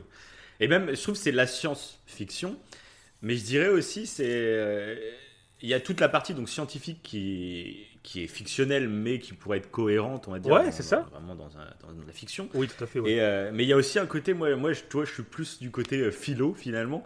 Euh, il y a plein de messages, je trouve, philosophiques qui sont super intéressants. Mhm. Et il y en a un, moi, qui m'a vraiment marqué. Et je pense qu'il est important dans le jeu parce que bah, quand tu te bats contre Higgs, il y fait euh, clairement allusion entre le combat entre le bâton et la corde. Oui, Et, euh, et ça, tu sais, je t'en avais parlé, ou je t'avais parlé de, euh, du fait que c'était intéressant ce lien à la corde et ce, d'expliquer l'évolution de l'homme euh, grâce aux liens qu'on a su euh, construire Ouais. tout au long de l'humanité. C'est-à-dire que si euh, notre race des êtres humains, euh, on va dire, est au-dessus des animaux, etc., c'est qu'on a su se rassembler, qu'on a su créer du coup une, mémo- une mémoire collective. oui. Euh, un partage de nos connaissances et aussi bah, une survie, tu vois, d'être en groupe, euh, ça fait fuir les, éventuels prédateurs, etc. Et c'est un tout qui a créé petit à petit que euh, pourquoi nous on arrive à, construire des trucs, on arrive à faire de l'art, on arrive à, enfin, tu vois, ça serait le lien. Et c'est un truc qui est assez intéressant. Du coup, je me suis intéressé du coup pourquoi il parlait du bâton. Et en fait, le bâton, c'est la deuxième théorie aussi pourquoi l'homme a réussi à, à s'élever comme ça. C'est parce qu'on est les pre- la première race, on va dire, à avoir inventé les armes. C'est grâce à ça qu'on a réu- réussi à imposer, euh, à devenir au- au-delà du jeu. Parce que genre un humain contre un lion, on se fait défoncer. Ouais. Mais un humain, un humain avec, Avec un, fusil. Ouais, avec un outil, Voilà. ouais. Bah oui. Et ça, du coup, j'ai trouvé ça super intéressant parce que c'est un des discours dans 2001, l'Odyssée de l'espace. Je sais pas si tu as déjà vu ce film. Non, il faut que je le regarde en plus. C'est un film. Bah, en fait, le film, euh, voilà, le film démarre en fait avec des hommes préhistoriques, hein, c'est vraiment des, des chimpanzés quasiment. Quoi. Ouais. Et, euh, et en fait, euh, donc, ils vivent tous un peu séparément, etc. Et on assiste en fait à la création de la première arme, où on voit un singe qui prend une pierre. euh, il se bat en fait avec un mec, il est en train de- enfin un autre singe quoi, il est en train de se faire défoncer, et puis d'un coup il prend une pierre, Ouais. et là il tue. Il tue mais super facilement. Et euh, il fait punaise, mais l'autre il allait me défoncer, mais je le tue avec une pierre. Et de là tu le vois en train de cogiter et se dire tiens, est-ce qu'il n'y a pas une idée à ouais. développer derrière tu vois Et du coup c'est donc ces deux théories qui s'affrontent, on va dire, euh, pour expliquer pourquoi l'homme euh, s'est élevé, on va dire comme ça, au niveau technologique, etc. Est-ce que c'est euh, grâce aux liens qu'on a su créer ensemble, ou est-ce que c'est grâce aux armes qu'on a construites, que ce soit du bâton, mais jusqu'au fusil, etc. Et, et du coup, c'est assez intéressant. Je pense que ça serait même intéressant d'avoir vraiment un long débat là-dessus, sur avec deux camps qui s'opposent, tu vois. Parce que je pense que les deux sont totalement recevables. Je pense que de toute façon, il y a une partie Ouais. c'est en partie les deux. Mais du coup, ce qui est intéressant, c'est qu'avant de jouer à ce jeu, j'avais surtout entendu parler finalement de la théorie du bâton. Euh, ça, bah, comme je te dis, dans 2001, l'Odyssée de l'espace, mais même euh, en histoire, on apprend surtout à nous parler des guerres, etc. Que c'est les, les, les pays avec euh, l'avancée technologique au niveau des armes la Ouais, plus puissante qui ont jusqu'aux USA, tu vois, avec la bombe atomique euh, au Japon, etc. Tu vois. Et, euh, et du coup, là, euh, c'est vrai que ça m'a fait réfléchir à ça quand, quand j'ai lu ça dans le jeu. Parce que c'est ce rapport aussi, ça te fait prendre du recul sur plein de choses, sur les religions par exemple. Où les religions, bah, c'est pour relier les gens, tu vois, c'est, c'est des courants de pensée qui ont été créés pour rassembler les gens autour d'une cause, on va dire. Et donc ça crée ce lien, ça crée ce peuple quasiment qui fait qu'on est plus fort ensemble, etc. Mhm. Donc voilà, et ça a un lien du coup avec tout le jeu, au fait qu'on est en train de relier, tu vois, Exactement. les États-Unis. euh, Et ben justement, je suis tombé sur un truc euh, par, par rapport à ça. Euh, Alors je sais plus qui avait analysé ça. Euh, je l'ai lu quelque part, mais en gros qui disait que justement en fait tous les jeux, euh, tous les jeux à la base, ils s'inspiraient plus du bâton. C'était toujours de la guerre, de la violence, etc. Ouais, bah oui, c'est ça. et ouais. Kojima, lui, il a voulu vraiment, euh, bah, sur le fait de l'entraide et tout, jouer sur la corde, et on fait que s'entraider. Ouais. Et par rapport, et je suis tombé sur un entretien, moi, qui m'avait marqué en termes philosophiques aussi, sur ce que tu viens de dire. c'est justement, euh, ça relie exactement ce que tu dis, c'est euh, un entretien qui parle en fait euh, de la différence entre les hommes de Néandertal et les hommes, les Homo sapiens, donc nous. Ouais. Et il disait en fait que justement, ce qui a fait la différence, alors je sais pas si c'est vrai, je suis tombé sur un entretien là-dessus. J'ai pas, d'ailleurs, j'ai pas fait de recherche là-dessus, mais je pense que j'en ferai. Parce que voilà, parce que voilà, Kojima, il a parlé du futur en termes de science, etc. Mais il a fait aussi un lien à son univers avec le passé. Et, euh, Oui, oui, et voilà. Et euh, justement là, le- l'exemple, c'est que les hommes, les hommes de Néandertal étaient plutôt des gens solitaires. Donc je sais pas si c'est vrai encore une fois. Et dans l'entretien, Ouais. c'était ça. Les hommes de, de- de Néandertal étaient solitaires. Et du coup, c'est pour ça qu'ils se sont éteints, contrairement aux Homo sapiens, donc nous, qui avaient tendance à se rassembler, à faire des tribus sociales. Oui, bah voilà, Et voilà, disais, et oui, voilà, et ça rejoint un autre entretien, un autre entretien que j'ai lu aussi, euh, pareil, où il parlait des croyances, si les croyances avaient justement été créées pour réunir les gens, et justement parce que c'est comme ça qu'on s'en sort le mieux. Et je trouve que c'est magnifique Oui. en fait, philosophique. Ah bah, c'est magnifique de, clair. de C'est- parler de ça là-dedans. euh. Et puis moi, ça m'a ouvert vraiment une. euh, j'ai- Je crois pas que j'avais vraiment réfléchi là-dessus avant ce jeu, du coup. Hum C'est genre de détails tout bêtes, mais alors peut-être que si, j'y avais déjà pensé, mais euh, ce jeu m'en a fait prendre conscience, tu vois. Vraiment. Ouais, Et, euh, ouais. Mais d'ailleurs, même à travers le jeu, on, on le, on le voit euh, dans le sens où euh, je trouve que ça colle bien en fait à, à la réalité maintenant où on dit souvent qu'on est de plus en plus individualiste, on vit chacun reclus chez soi entre guillemets évidemment c'est très caricatural ce Ouais. que je dis et on voilà maintenant grâce aux réseaux sociaux etc on se voit de moins en moins etc et tout Euh, là on fait un podcast à distance on se voit jamais avec Davin je ne sais pas à quoi il ressemble je vous Ah bah oui, exactement. les malades. Et du coup, dans le jeu, je- j'ai eu cette impression aussi, euh, pendant tout un pan du jeu, on voit personne. On voit quasiment Oui, c'est personne. vrai. ouais. On voit D'ailleurs, la première fois, Ouais, la première fois où tu vois la fille sortir de son Voilà. bunker, ça fait bizarre. fait Tu bizarre. fais, ah, et ça fait du bien en même Ouais. temps, tu vois, c'était... euh, Alors c'est un ouais, jeu, c'est vrai. Ouais. c'est un jeu, Ouais, non, ça c'est c'est vrai. agréable. ouais. Ça marche vraiment bien, ça. Ouais. Et de- Ouais, c'est vrai ont- que ça fait du bien. ils ont Tu bien dis, putain, joué. Je vois vraiment quelqu'un. euh, C'est pas vrai. virtuel, quoi. Ouais. Ouais. Alors que t'es dans un jeu, donc ça reste du C'est virtuel. ça Mais pourtant, pourtant t'as quand même cette émotion. Ouais, c'est Ouais, t'as quand même cette émotion. Et tu vois, on en revient un peu au début. euh, comme quoi, un jeu, euh, c'est de l'art, et donc on te provoque des, émotions. Et, et Ouais. ça, le fait que la map soit vide, que tu sois seul, que tu vois que des hologrammes, ça peut paraître euh, nul pour beaucoup de personnes, mais c'est ce qui t'amène justement au moment où tu vois vraiment un vrai humain Ouais. devant toi. Et une émotion Ah, ça te crée, ça te crée quelque chose. Et c'est quelque chose que tu peux pas ressentir si. euh, Bah voilà, si c'était pas vide, entre guillemets, la map. Et pour moi, tu vois, c'est ça l'art. Moi, c'est te créer des émotions et des fois, pour euh, faire sortir certaines émotions ou certaines sensations, t'es obligé, t'es obligé d'être, euh, d'être amené à passer quelques moments plus ou moins agréables. Tu vois, on doit te, faut se laisser emporter euh, par, par une œuvre, je trouve. Moi. Ouais, ouais, mais c'est clairement ça. C'est clairement ça. Et il y en a peut-être, c'est ça qui est dommage, il y en a peut-être qui veulent euh, directement, c'est tout de suite, moi je veux du divertissement, je veux du fun, je veux, je veux tout le temps prendre, je veux directement prendre du plaisir. Et après, bah, ça se conçoit hein, aussi, hein. chacun voit Ouais, euh, ouais. midi à sa porte. Mais du coup, voilà, là dans le jeu, c'est vraiment pas le cas, et justement, Bah, moi je trouve il t'amène des émotions euh, petit à petit. Quoi. Bah oui, parce qu'on peut comprendre que l'univers est vide. Effectivement, moi aussi j'ai eu cette sensation de vide, mais c'est cohérent avec l'univers. Et comme tu viens de dire là, ça. ça crée un moment euh, de symbiose, euh, enfin mo- un moment émotionnel parfait quand tu vois la nana sortir. Je me rappelle parce qu'on en avait parlé au moment où, où je t'avais envoyé un message, je crois, au moment où Ouais, ça arrive à ce moment-là. Euh, Mhm. Donc euh, non, c'est euh, non ça c'est euh, encore bah, Puis c'est vrai que ça, moi, j'arrive pas à qualité du comprendre jeu. quand les gens disent euh, ouais, l'open world est grand, mais il est vide. Bah ouais, mais enfin, ça colle tout à fait au contexte. C'est un peu comme Zelda Breath of the Wild. Ça participe à l'ambiance du jeu, en fait, justement, je trouve. euh, ça pose pas de problème. Ça, ça posera un problème, par exemple, dans un GTA où, genre, t'es en pleine ville à Los Angeles. S'il y a personne dans les rues, oui, là, c'est vide et c'est débile. Oui. Mais dans un jeu post-apo, ou euh, bah, que ce soit Zelda ou. ou euh, ou Death Stranding, les deux jeux finalement c'est des jeux post-apo dans un style totalement différent. Oui. Mais c'est normal et ça participe justement à l'ambiance du jeu, le fait de, euh, de se sentir seul, mais en même temps euh, dans quelque chose d'immense. C'est- Enfin, c'est totalement cohérent. Donc je- ça, j'a- j'arrive pas à le recevoir comme une critique. Euh, voilà. C'est comme, par exemple, euh, j'ai vu des critiques des gens qui prenaient les, euh, genre les gros camions et qui rentraient dans des palissades, tu vois, genre à la ferme, Ouais. il y a des palissades euh, et les mecs rentraient dedans et on se rendait compte que la physique, quand tu rentrais comme un taré dedans, et bah tu sais, c'était pas super bien fait, les, les trucs volaient un peu bizarrement, tu vois, quand ça tombait. Et ce que je me dis, c'est que, mais oui, mais le jeu en fait n'est pas. Euh, Oui. donc, Enfin, c'est pas le but du jeu en fait, de, de fracasser tous les trucs.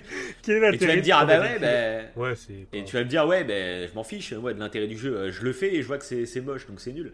Mais le problème, c'est que déjà, il faut se rendre compte que c'est beaucoup de travail, un jeu vidéo, euh, que les moyens financiers euh, sont placés souvent à, des, à certaines choses en particulier, parce que tu n'as pas un budget illimité, comme euh, Red Dead 2, par exemple, tu vois, Red Dead 2.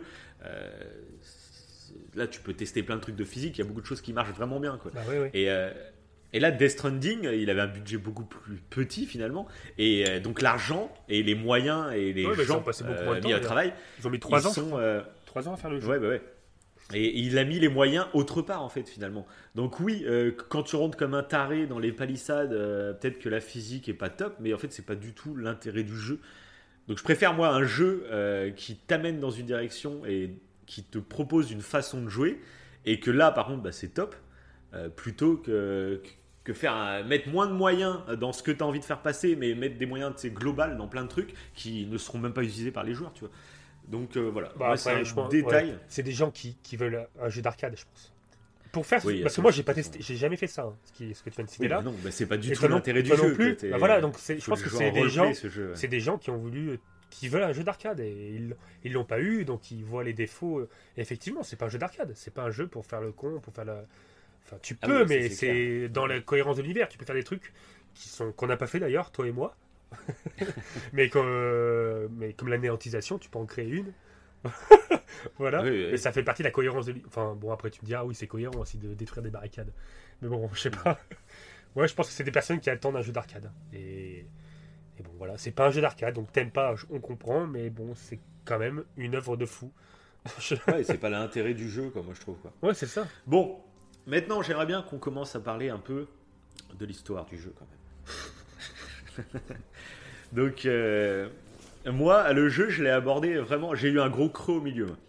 Ça, je vais le dire direct. Tu sais qu'on parlait du gameplay. Ouais. euh, voilà. Moi, j'ai adoré tout le début. Je trouve que la mise en scène, etc., est top. Euh, quand t'envoies une mission, et moi, j'ai même adoré découvrir le jeu en fait. Euh, J'avais entendu pas mal qu'au début, faut s'accrocher parce que c'est dur, etc. Moi, j'ai surkiffé tout le début en fait.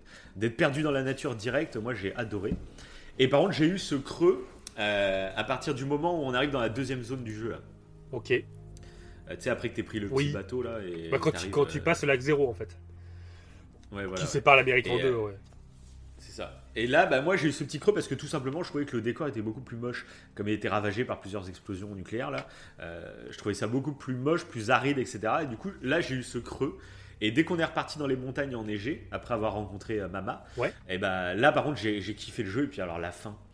euh, moi, j'ai trouvé ça génialissime. Euh, J'étais scotché devant ma télé. à chaque fois, tu crois que c'est la fin et pas du tout. Et donc toi, tu l'as vécu un peu comment euh, tout le long du jeu euh Bah, la première, la première partie, pareil, t'es dans la contemplation et tout. Après, je te rejoins sur la deuxième partie, quand tu passes au lac zéro. euh, en plus, le lac zéro, du coup, je m'étais renseigné sur ça. je croyais que c'était lié au réchauffement climatique. Je me suis dit, putain, ça se trouve, il vu qu'il s'inspire de la science à chaque fois, tu sais. Je suis allé voir, la, pour te dire, je suis allé voir la carte de l'Amérique. Si Ouais. le milieu de l'Amérique, c'était pas bas, tu sais, en termes d'altitude. Pour voir si ça collait avec une montée des eaux. Non, mais pas du tout. Il n'y a aucun rapport avec ça. c'est juste euh, les cratères en fait qui ont créé le lac zéro. Donc, euh, donc j'étais là, bon, euh, non, ça n'a aucun rapport avec le réchauffement climatique. donc c'est nul. Donc bah, j'ai arrêté le jeu à ce moment-là. voilà. Non, pareil, j'ai eu ce- le même sentiment que toi. C'est-à-dire qu'au niveau des décors, c'était pas oufissime. Par contre, euh, en termes scénaristiques, j'ai trouvé que la découverte des preppers, en fait, donc des mecs qui sont euh, isolés en fait euh, de la ville, parce que t'as- au début, tu as l'impression que tout le monde est isolé au même endroit, et après, quand tu découvres les preppers, tu te rends compte qu'il y a des gens, et les preppers, en fait, c'est inspiré bah, du prepping, quoi, du prepping et des, euh, des survivalistes en Amérique qui achètent des bunkers, euh, Ouais. euh, qui se préparent à, à un effondrement euh, écologique, etc. Et tout. Donc j'ai trouvé ça, l'apport de ce délire intéressant. Le fait que tu pouvais encore une fois le coller à la réalité, où tu as vraiment des personnes qui, euh, bah, qui pour survivre, achètent des bunkers et tout. Comme ce qu'on voyait là. Et, euh, et c'est la même mentalité de personnes qui, qui ne veulent pas se relier au réseau américain et qui refusent le réseau chiral. Et euh, j'ai eu des moments, en fait, bah, comme un moment avec le le- l'ancien, je sais pas si tu te rappelles, le Preppers l'ancien. Oui, oui, ouais. Et, euh, il était super loin. Et le mec, il a refusé euh, de se relier au réseau UCA Donc on pouvait pas utiliser le Cupidon pour euh, avoir le réseau qui râle.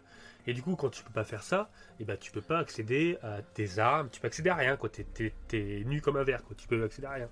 Et moi, j'avais plus rien, il fallait que je passe après dans les mules. Et là, j'ai passé une des parties les pires de, Ah ouais. le pire de tous les jeux. J'en voulais à l'ancien, à ce mec-là. J'étais en train de me dire, mais pourquoi le mec, en fait, il aurait accepté de rentrer dans le réseau? J'aurais pu, dans ce cas-là, m'armer, euh, prendre le lance-bola à ce moment-là et tout pour euh, euh, neutraliser, tu sais, les, les mules.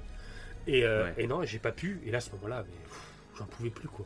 Il y a eu plein de moments, bah, le moment où je te dis où j'ai perdu mes bagages dans l'eau, là, c'était pareil, c'était à cet endroit-là.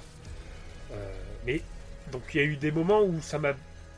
Pareil, ça m'a vraiment saoulé. D'ailleurs, j'ai fait une pause aussi Ah à non, ce mais moment-là. moi, par contre, moi, j'ai jamais été saoulé. Ah ouais? J'ai été, j'ai été lassé au milieu. Mais alors, à chaque fois que je Ah, tombais et tout, au t'as été lassé, ouais, mais ça t'as pas faisait été saoulé. Ça ouais, moi, ça faisait partie du jeu quand je tombais dans l'eau et que mes bagages partaient. Ça faisait partie. J'ai jamais euh, ragé. Ah Après, si, ça moi, m'est pas arrivé j'étais- 36 000 fois non plus. Mais... j'étais, ouais, ça m'a, ça m'a fait rager sur. Mais ça m'a fait rager, mais en même temps, comme je te disais tout à l'heure, je trouve que ça fait partie part du jeu. Et il y a eu d'autres moments où, euh, genre, bah, en repartant, en retournant à une ville au relais, il y avait un, un, un joueur qui avait construit un pont. Et euh, le mec, je l'ai remercié, quoi. J'étais super content. Ça fait partie des moments où je me suis dit, mais le mec, je, lui- je vais lui mettre 10 likes, 15 likes, 20 likes. Parce que grâce à lui, euh, donc j'ai trouvé que ce moment était intéressant parce qu'en fait, c'était là où la première partie était plus régulier en termes d'émotion.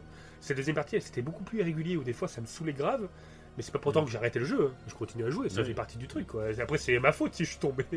Donc euh, tu peux pas en vouloir au jeu. Quoi. Après, c'est toi qui t'es trom- trompé. Quoi. Et, euh, et du coup, après, les moments où, euh, comme le pont et tout, c'était fort en émotion. Je me suis dit, ah merci, quoi. J'étais content. Donc c'était. euh, c'était cool. Et le moment de la montagne, bah, comme tu as dit, là, c'était parfait. En dans la neige, là, c'est, c'est re les moments les plus magnifiques du jeu. C'est, c'est gentissime. D'ailleurs, ça me faisait penser, limite, on avait parlé dans The Forest, quand j'avais dormi dans la neige. là. Ah oui, c'est vrai. Et ben, ça m'a fait penser. J'ai un moment, euh, quand tu te balades dans la neige, tu glisses, tu sais. Je trouve que bah, justement, on parlait de physique du jeu. Bah, pour moi, là, la physique Ouais. du jeu, elle est vachement bien faite. Parce que si, Ouais, tu, carrément. si tu montes tout droit en pic, bah, tu peux pas. Bah, en tu plus- vas tomber. Un truc que j'ai trouvé marrant, moi, c'est que la physique du jeu, je trouve, à pied, elle est vraiment top. Oui, Et elle l'est moins, elle l'est moins avec les véhicules. Donc moi, ça m'a vrai. vraiment incité à jouer à pied. Ouais, c'est vrai. en fait. Moi, je kiffais y aller à pied, en fait. ouais, Euh, des vrai. fois, je prenais la moto, truc comme ça, mais limite, j'avais l'impression de passer un peu à côté du Oui, jeu. c'est vrai. Bah là, en montagne, clairement, à pied, ouais, tu le vois. Il faut vraiment monter en zigzag. Et des fois, tu vois, euh, j'allais dire Daryl, tu vois. Là, je, je me suis retenu de pas le dire. tu vois, euh, j'allais dire maintenant Norman. Bon, c'est Sam. le mec qui fait tous les noms. Des fois, il glisse, tu sais. Et ça me fait- ça m'a fait penser quand j'étais euh, dans la neige. euh, pareil, Ouais, ça- ouais. j'avais le même sentiment. J'ai trouvé ça magnifique. J'ai même créé à ce moment-là, entre le. euh, entre. Je l'avais noté, entre deux preppers. Entre le docteur, je crois, et euh, le docteur et le photographe. J'ai créé tout un parcours avec des tyroliennes, enfin une partie en Ouais. tyrolienne, où tu marches en randonnée en fait, où j'ai mis des panneaux, parce que la vue elle est magnifique. Donc je me suis fait mon propre sentier de randonnée, et j'ai trouvé ça. Donc j'ai là j'ai pris mon temps, contrairement à la deuxième partie où j'avais envie d'accélérer la narration, Ouais. tu sais. Et du coup Ouais. ça me saoulait quand je tombais, parce que je voulais voir la suite de la de l'histoire et. Oui, d'accord. Mais bon, après, tu en apprends toujours. En fait, quand tu t'arrêtes dans un bunker, euh, tu as des, des, euh, merde, des visions avec euh, ton bébé, etc. Et tout. Donc, même Mm. quand tu te poses, en fait, tu en apprends sur l'histoire. Si tu te poses Ah oui, jamais oui. dans des bunkers, euh, euh, que quand on te le demande, alors que moi, euh, je le faisais assez souvent quand même, et ben, Ah oui, tu rates sur plein de scènes euh, avec Cliff. quoi. Donc, Ah ouais, je sais pas combien il y en a en tout d'ailleurs, et j'ai l'impression que je les ai même pas tout dessus parce que moi, c'est- jamais interrompu tout au long Ah ouais du jeu. Si, moi, j'ai eu des répétitions, moi. J'ai Ah eu, bon ouais, vers la fin. Ah ouais, vers, ouais, vers la fin, j'ai eu deux fois la même. et Je les ai passées. d'accord. Je les ai passées, j'ai eu deux fois la même scène avec Cliff. Euh, Ah d'accord, Une- moi je. Non, bah pas moi alors du coup. ouais. D'accord, ok, ouais. Ouais, ouais, ça m'a. Ouais, pour te dire, je me suis arrêté souvent. Et j'ai eu, ouais, deux fois, je pense que bah, j'avais fait le tour peut-être sur la partie. Peut-être quand tu changes de chapitre, t'as d'autres scènes, je sais pas. Ou je sais pas comment ça se situe, mais ouais, j'ai eu deux fois. Deux fois la scène où il a, il montre le petit astronaute à, à son bébé. Tu sais, le petit jouet astronaute là. Mm. Oui, boit Bah, D'ailleurs, bah oui, mais ce petit jouet astronaute, euh, il est présent sur la, bah, la, la boîte avec le bébé que, que de Sam récupère. Ce qui pourrait Oui, vrai. convenir dans la théorie que ça soit, euh, ça soit sa fille, tu vois. Ça pourrait, ça pourrait coller là-dessus. Oh, c'est ouf. quoi. Voilà, j'ai envie de refaire Oui, le jeu maintenant. Bah oui, mais moi aussi. Moi, en fait, j'ai vraiment envie de faire le jeu pour noter vraiment plein de détails et tout. Et un truc tout bête, c'est que hier soir, du coup, je me suis refait. Donc là, on va commencer à parler un peu de la fin du jeu. hein. Ouais, carrément. Euh, carrément ouais. tout le truc. Euh, hier, euh, je me hein. suis rematé, je me suis rematé en fait un let's play euh, pour me remettre un peu dans le bain, etc. Parce que moi, le jeu, du coup, je l'ai fini il y a un mois et demi, deux mois à peu près, et toi, t'as mis un peu plus de temps. Du coup. Mhm. Donc, fallait que je me remette un peu dans le bain. Et euh, je regardais euh, bah, le moment, en fait, euh, bah, tu sais, la baston entre Higgs et Sam. Donc, Ouais. qui finit comme un Mortal Kombat avec des, des coups de poing au ralenti, des barres de vie et tout. Ça, j'avais adoré. Ouais, c'est vrai. J'étais surpris quoi de ce moment-là. Et tu m'avais dit que justement, quand, à ce moment-là, quand Sam arrive sur la grève, euh, bah, on voit au loin Amélie avec Higgs Oui. et on voit Higgs qui est à genoux. devant elle. Ouais. Ouais. Et ça, bah, moi, je m'en souvenais plus. Toi, tu me l'as dit. Et du coup, là, en le revoyant, bah, en effet, je l'ai vu. T'as vu, mais c'est Et rapide, ça m'avait hein. pas choqué. C'est Ouais, ça m'avait pas choqué. En fait, t'arrives et euh, on le voit, ouais, en train d'être à genoux devant Amélie. Puis d'un coup, il tourne la tête et puis il se lève et puis tu sais, il fait genre, il la contrôle. Et là, quand, quand tu sais la, la- la vraie, tu sais que Higgs en fait travailler euh, en gros, Mhm. euh, pour Amélie. Ouais. Et ben en fait, tu remarques plein de détails. Genre à un moment, une fois que tu l'as bien défoncé, euh, il y a euh, Fragile qui arrive et qui lui met un flingue au-dessus de la tempe. Et là, on voit euh, Higgs, il se retourne vers Amélie et puis il fait euh, genre, euh, allez, euh, j'active mon pouvoir. Et là, tu vois, Amé- euh, en fait, tu vois Sam et Amélie qui la regardent. Et quand tu regardes que le visage d'Amélie, bah, tu vois qu'en gros, elle lui dit, non, non, désolé, là, je t'abandonne. Ah ouais? Tu le vois, tu le vois dans son regard. Ah, elle fait là, c'est et puis là, lui, et lui, il tend sa main et puis euh, bah, du coup, là, il a plus de pouvoir. Ah, elle lui une- coupe son pouvoir en fait. Deuxième lecture Et là, le long. Et puis, ouais, c'est ça. Et puis là, tu le vois, son regard à lui, et puis il fait merde, mais qu'est-ce que t'es en train de faire? Et euh, tu m'abandonnes, quoi. Et ça se voit, en fait, une fois que tu le sais. Et euh, ça, j'ai trouvé ça génial, quoi. Et, euh, Ouais, et toute cette fin, du coup, moi, j'ai surkiffé. ouais, c'est vrai que t'arrives à la fin. tu t'y T'arrives à la fin contre l'Ouest, tu, te cro- tu crois que c'est Higgs le, le gros méchant du jeu finalement pendant tout le truc. Tu crois qu'il a, qu'il est, qu'il Oui. a rendu Amélie prisonnier. C'est lui le grand terroriste. euh. Ouais, c'est ça. Et tu te rends compte du coup, bah, avec les euh, tout le- tous les trucs qu'on lit après, qu'on découvre sur Higgs, on se rend compte que bah non, en fait, c'est pas qu'il travaille pour Amélie, mais on va dire qu'il et s'il travaille en coopération, on va dire Amélie, et Amélie lui offre euh, du pouvoir, parce qu'il avait une sorte de don naturel à la naissance. Parce que je sais pas si t'as lu un peu toute son histoire du coup. Non, j'ai juste vu qu'il il avait été battu par son père. Ouais, c'est ça. En Euh, gros, ça, ses ouais. parents, ses parents sont morts, et donc il a été élevé par son oncle, Ouais. et euh, son Euh, oui, oncle oui, son père- pas, pas son père, ouais. Enfin, son père adoptif, quoi.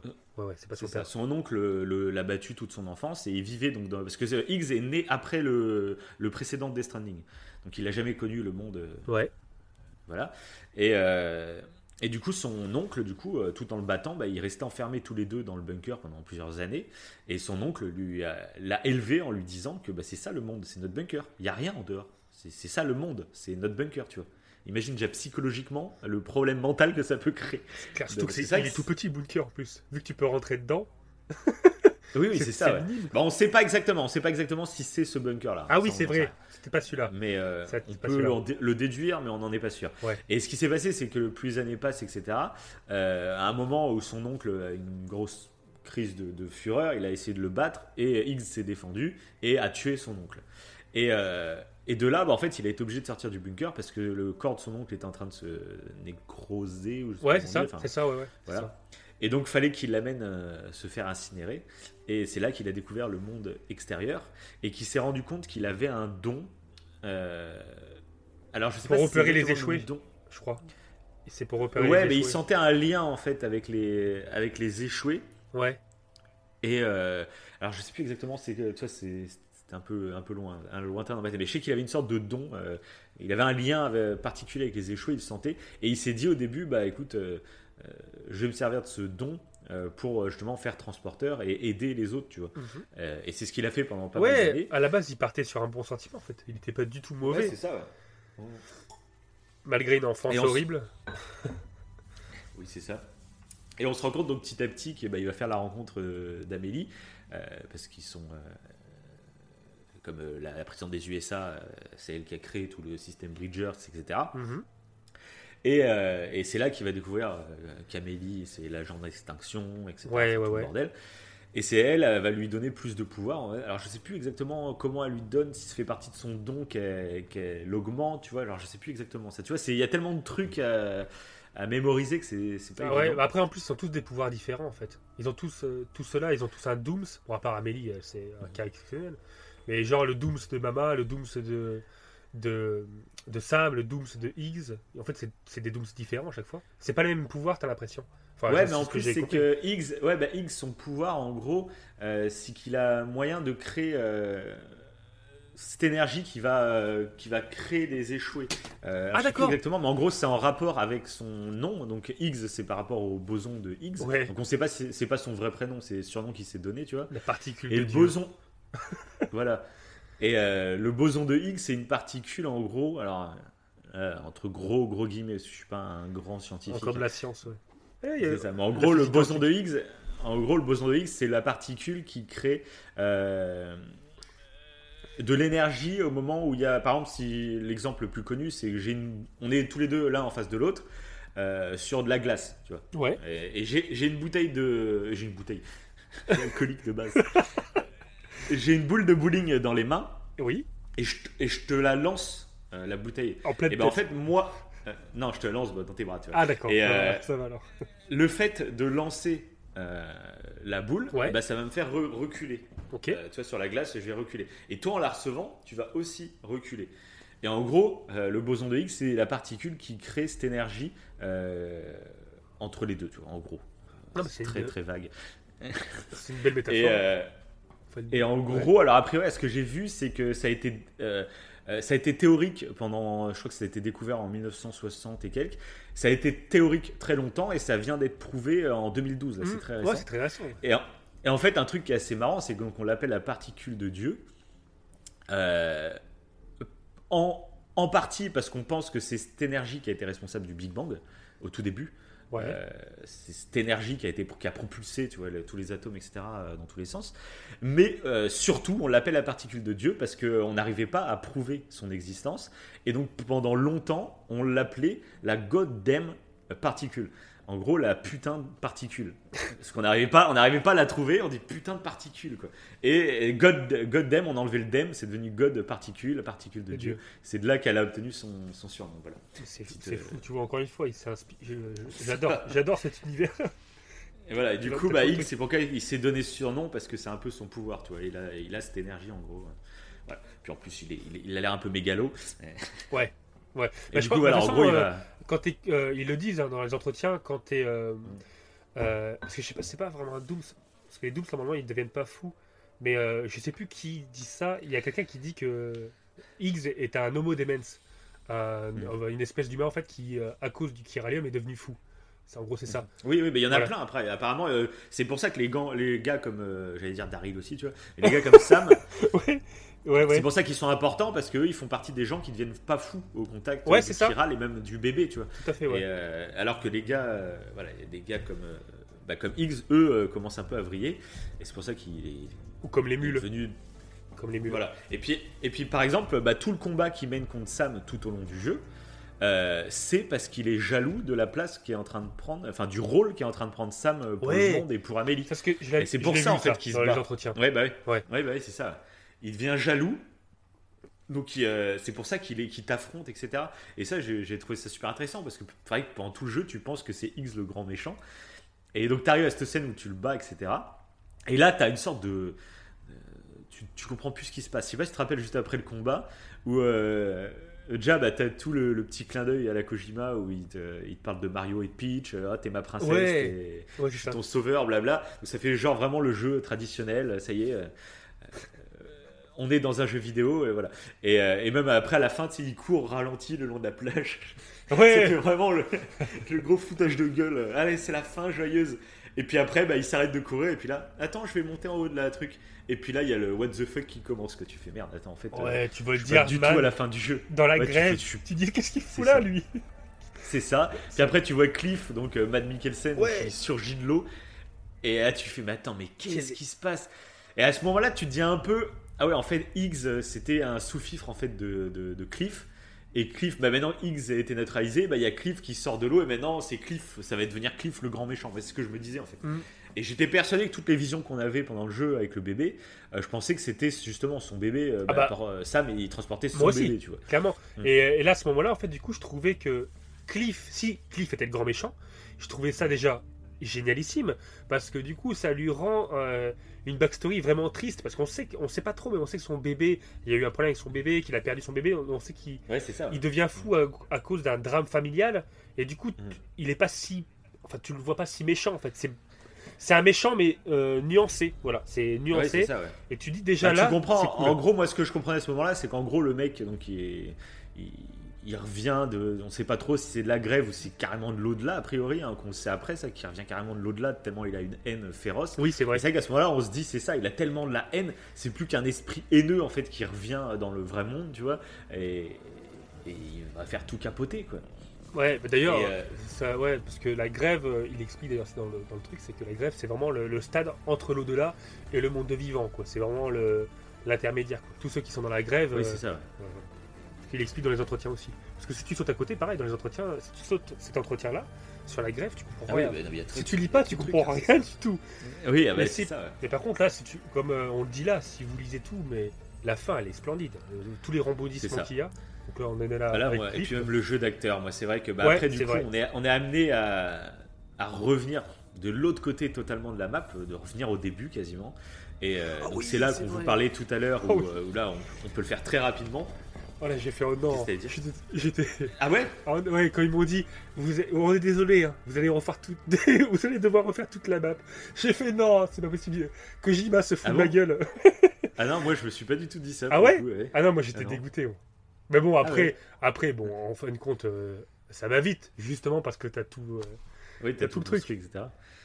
mais bon. Et, Et, en- euh, et en contraire, en plus, je te dis ça, mais grâce à ça, je suis tombé sur un preppers que j'avais pas connu. On parle des trucs à découvrir, et en plus, si on explore, là, je suis tombé sur un preppers, il s'appelle le, le porteur chevronné. Et euh, je l'ai découvert vraiment par hasard en passant par la montagne. J'ai fait, mais c'est quoi ça? J'ai livré un truc par hasard qui était tombé à côté. Et le mec a commencé à me parler. Il m'a dit que je ne veux pas faire partie des UCA, etc. Et tout. Mais c'était vraiment des nouveaux entretiens que je recevais après. euh, quand- Et je me suis dit, Ouais, en ouais, fait, non, il y en a plein plein, il y a beaucoup, beaucoup, de- il y a beaucoup de trucs annexes, hein, ouais. Ah, mais c'est ouf. C'est ouf, c'est trop bien. c'est clair. Et donc bah, tu reviens tout au bout, tout au bout, tout au bout. euh, Ouais. pour le, la vraie fin quasiment. Et là, donc pareil, c'est euh, c'est assez dingue parce que donc euh, en gros, bah, Fragile et puis toute la team un peu là, tout le monde est réuni avec Lockneux, avec Guillermo del Toro, Ouais. avec avec Eddie Hardman, avec tout le bordel. Tout le monde est là et puis ils disent en gros bon. bah, déjà, t'apprends qu'en fait, Amélie. Alors, je sais plus à quel moment tu l'apprends, tu vois, mais t'apprends qu'Amélie, c'est l'agent d'extinction.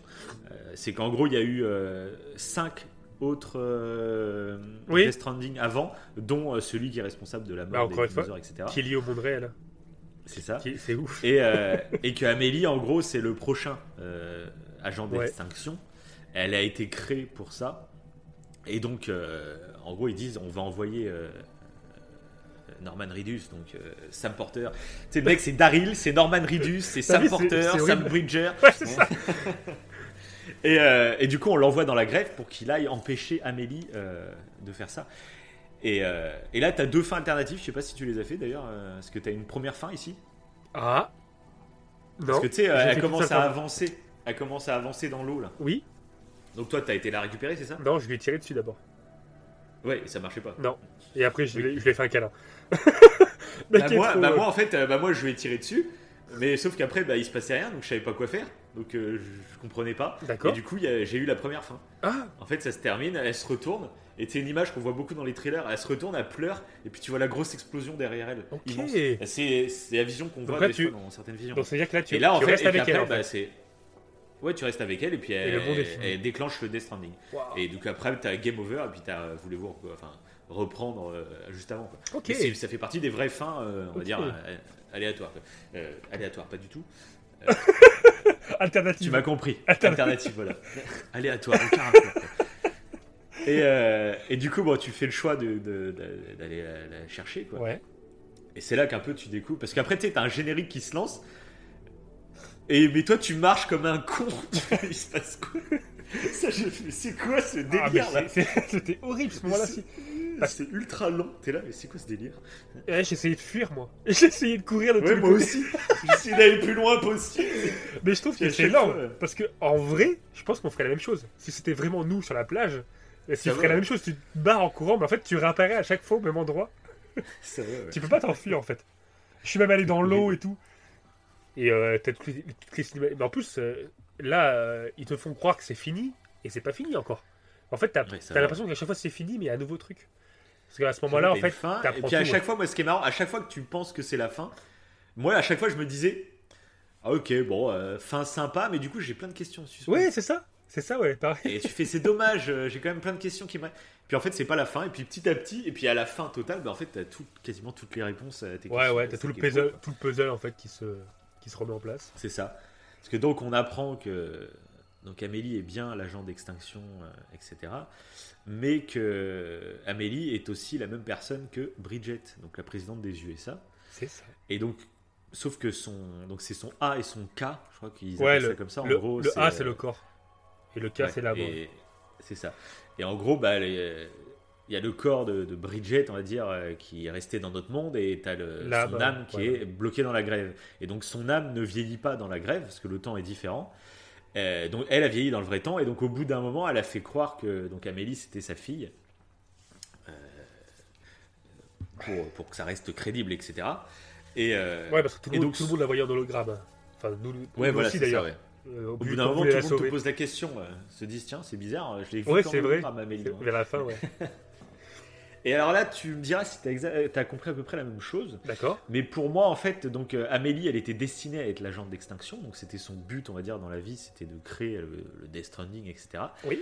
Mais qu'avec les événements qui se sont passés avec, euh, donc avec Cliff et son bébé, Mhm. qu'elle a sauvé et donc qu'elle a élevé après. euh, Ouais, ça qu'on voit en, plus euh, vraiment à la toute fin, ouais. Parce que Ouais, c'est ça. quand on est sur la plage, là, comme on disait, là, il y a, elle nous parle, elle nous explique tout le délire, c'est là qu'on apprend qu'elle est Bridget, etc. Et après, quand on va ramener, c'est là qu'on va ramener le bébé euh, à l'incinérateur qu'on apprend ça. Que Cliff, Ouais, euh, ouais. Cliff est notre père, etc. Oui, c'est ça. Mais ce que je voulais dire, c'est que euh, c'est en élevant finalement Sam Porter qu'elle a commencé à avoir des doutes sur. Oui. elle, a, elle a moins eu envie de créer ce Death Stranding, même si elle y était destinée, tu vois. Ouais, Elle y était destinée, mais elle a eu cette envie de ne pas le faire pour pas tuer, bah, genre déjà Sam, tu vois. S'est attachée vraiment à Sam, tu vois. Et ça, alors, je sais pas si j'avais tout bien compris comme ça. Je sais pas si ah bah, c'est ce exactement ce que j'ai compris. moi. En Ouais, pour ça, moi, ouais, c'était un agent d'extinction qui, qui, qui devait tout détruire. Et euh, du fait qu'elle a, eu, elle a commencé à avoir un amour maternel en fait pour Sam, euh, parce qu'elle a, a sauvé le bébé, clairement. Bah, Mhm. Du coup, ouais, euh, elle se dit petit à petit, non, je vais essayer de tout changer. Mais en fait, elle n'y arrive pas. Elle va juste, euh, au lieu de tout changer, en fait, elle va juste précipiter l'extinction. Voilà, c'est Ouais, ce que j'ai ouais. compris, ouais. Elle, va, au lieu de, elle devait faire l'extinction, ça devait arriver plus tard. Et là, du coup, euh, en essayant d'éviter, bah, elle va faire que l'envenimer. Euh, et puis, du coup, bah, elle va précipiter l'extinction. Quand elle va voir en fait qu'elle a plus le contrôle et qu'elle est obligée de tout détruire, et bah, elle va, elle va euh, essayer de tout détruire, mais tout en donnant la chance en fait à Sam, donc son fils adoptif, de euh, Mhm. euh, changer ça en fait. C'est Sam en fait qui, c'est le seul qui peut sauver le monde, plus ou moins. Enfin, sauver une partie de l'humanité. C'est ce que j'ai compris comme ça, ouais. Et euh, parce que du coup, l'expérience avec les bébés euh, avant, Ouais. euh, c'était à la base, c'était justement pour gérer. euh, c'était des êtres du coup qui étaient euh, entre les deux mondes. Et les bébés avaient été créés justement pour. euh, parce que le but de la, du Death Stranding, c'était de, euh, de créer un pont entre le- la grève et notre monde. Et une fois que les deux mondes s'entrechoqueraient, c'est ce qui créerait euh, le Death Ouais. Stranding. En fait, ce qu'on fait depuis le début, le, le- depuis le dé- Voilà. depuis le début, depuis le début, le ah, il y a tout le téléphone qui sonne. Voilà. Là, c'est une euh, une erreur euh, en tant que ouais donc va, donc bon, quitté. Ouais, en fait, à- à- depuis le début, en fait, euh, faire le réseau chiral, relier, en fait, le mec il n'arrive pas à parler, c'est horrible. D'ailleurs, j'espère que ça s'entend pas parce que je suis enrhumé, j'ai le nez un peu bouché, j'espère que ça, ça nuit pas à ma voix élodieuse et parfaite. et du coup, ouais, le fait, le, le but de relier en fait tous les UCA, à la base, en fait, c'était pour l'anéantisation quoi, complète de l'humanité. quoi. En fait, ce qu'on fait en croyant sauver le monde, en fait, c'est fait pour détruire le monde. À la base, C'est ça. Et c'est pour ça qu'ils mentent à Sam en lui faisant croire tout Ouais. ça, parce qu'ils savent très bien que Sam n'y aurait pas été si. euh, euh, juste pour sauver le monde, il n'y aurait pas été. Mais pour sauver Amélie, euh, il y va. Ouais, c'est ça. Ouais, c'est c'est pour ça ça que j'ai c'est trouvé pas c'est mal. une grosse histoire familiale en fait, qui, qui, qui, du coup à Bah l'échelle ouais, de l'humanité. familial, familial encore plus loin, parce qu'on se rend compte du coup que Cliff, euh, c'est pas le père du bébé qu'on transporte, mais c'est Ouais. carrément notre père en fait. Ah, Et, et euh, j'ai eu un petit un moment de latence pour comprendre ça. Ah bon? Ouais, ouais, bah, Ah ouais. ouais, bah, quand j'ai parce que je me suis dit d'accord, c'est notre père, mais le, les souvenirs, alors c'est qui? En fait, à, à un moment donné, euh, j'ai vite compris que c'était le père, mais j'ai cru que Sam, en fait, le bébé qu'il avait dans les mains, c'était un autre, c'était son, c'était lui. Tu vois ce que je veux dire? Ah bon ah Que- oui, que, En fait, le bébé qu'il avait, c'était lui. Mais non, mais non. En fait, les, les souvenirs qu'il croyait potentiellement être du bébé, en fait, c'était ses souvenirs à lui. Oui, c'est Et là, ça, je me suis dit, ah ça. oui, donc c'est ça, ça paraît mieux. Enfin, je, je me suis dit, j'espère que c'est ça, parce que sinon, si c'est son, son propre euh, lui, euh, je comprends plus rien. Ah oui, non. euh, donc, non, non, c'est ça. trucs, euh, trop chelou. Ouais, c'est clair. donc, non, non, c'était bien lui. Et donc t'as cette surprise et puis t'as Ouais. donc il y a pas mal d'explications même avec The Hardman euh, la scène là où il chiale devant Sam pour s'excuser là elle est oh, elle est ouf cette scène. Ouais, Avec, euh, Il se et met à alors là niveau techni- niveau technique c'est un truc de ouf. Ouais. T'as eu la motion capture là elle est enfin, c'est- dingue. Il y a les larmes qui lui coulent partout et tout. Enfin, bah, cette scène elle est folle. cette scène, en plus, je pense qu'elle sera encore plus forte en deuxième lecture, parce qu'en fait, tu comprends mieux à quel point Diardman a voulu sauver c'est Cliff clair, après, tu sais, quand Ouais. tu rapportes le bébé. Et tu vois Ouais, que le mec, clair, il a jamais voulu le tuer. Alors que moi, euh, pendant un moment, je pensais que Diardman, c'était le, le pire, quoi. Enfin, pas le pire, Ouais, mais il Bah, était. tu le penses, oui, oui. Il, ouais, il avait exterminé euh, Cliff sans aucune euh, empathie, rien. En fait, pas du tout. Le mec, il a, il a fait tu vois tout que le mec il est rongé, euh, ouais, il est rongé par le remords depuis des années, des années quoi. Et euh, pour ça, les, Voilà, les rebondissements sont, sont, sont excellentissimes. Ouais, parce que la tout fin, se colle et, et en plus, je trouve ce qui est, ça prouve la bonne écriture, c'est qu'à aucun moment euh, je me suis dit euh, ah c'est un peu tiré par les cheveux. À chaque fois je me suis dit Ouais, bah c'est vrai, ouais, putain c'est vrai, bah ouais putain c'est vrai, bah ouais. Et à chaque fois je, je disais bah ouais c'est logique et ça explique ça, ça explique ça. Et Bah, le masque de Diardman aussi, tu te demandes pourquoi il a un masque depuis le début. C'était juste Ouais, bah pour cacher son en- identité de- d'ancien. euh, ouais parce qu'on euh, parce que son- sa vraie identité, euh, du coup, je crois qu'ils ont dit qu'ils l'ont mis en tôle ou je sais pas quoi, non Où il y avait un délire comme ça. En gros, après le meurtre de Cliff, euh, il y avait un truc dans ce genre. Ouais, un truc euh, euh, je sais plus parce que moi je suis tombé sur un entretien en fait qui. C'est une grosse fake news. Alors j'ai trouvé ça génial. Je suis tombé sur un entretien fake news qui dit que euh, Dear Man en fait. Oui, donc, bah, oui, John fake news, oui, mais ça on s'en fiche, oui. non mais ouais, mais il y a un entretien qui dit qu'il s'était suicidé en fait en gros. Donc je pense que Ah les oui, gens pensaient qu'il était voilà. mort. Ouais voilà. Oui, voilà, ouais. oui, oui. Les gens, mais c'est Euh, bah, c'est- oui, mais c'est l'histoire officielle, quoi, justement. Ouais. C'est pour ça qu'il a, chan- il a changé d'identité, parce voilà. que dans l'histoire officielle, il, bah, il il est suicidé. donc, il euh, aurait ça, voilà. il et euh, et Amélie aurait voulu sauver euh, Cliff. c'est ça dans l'histoire. Oui, voilà, c'est ça. Mm. Ah, c'est pas mal.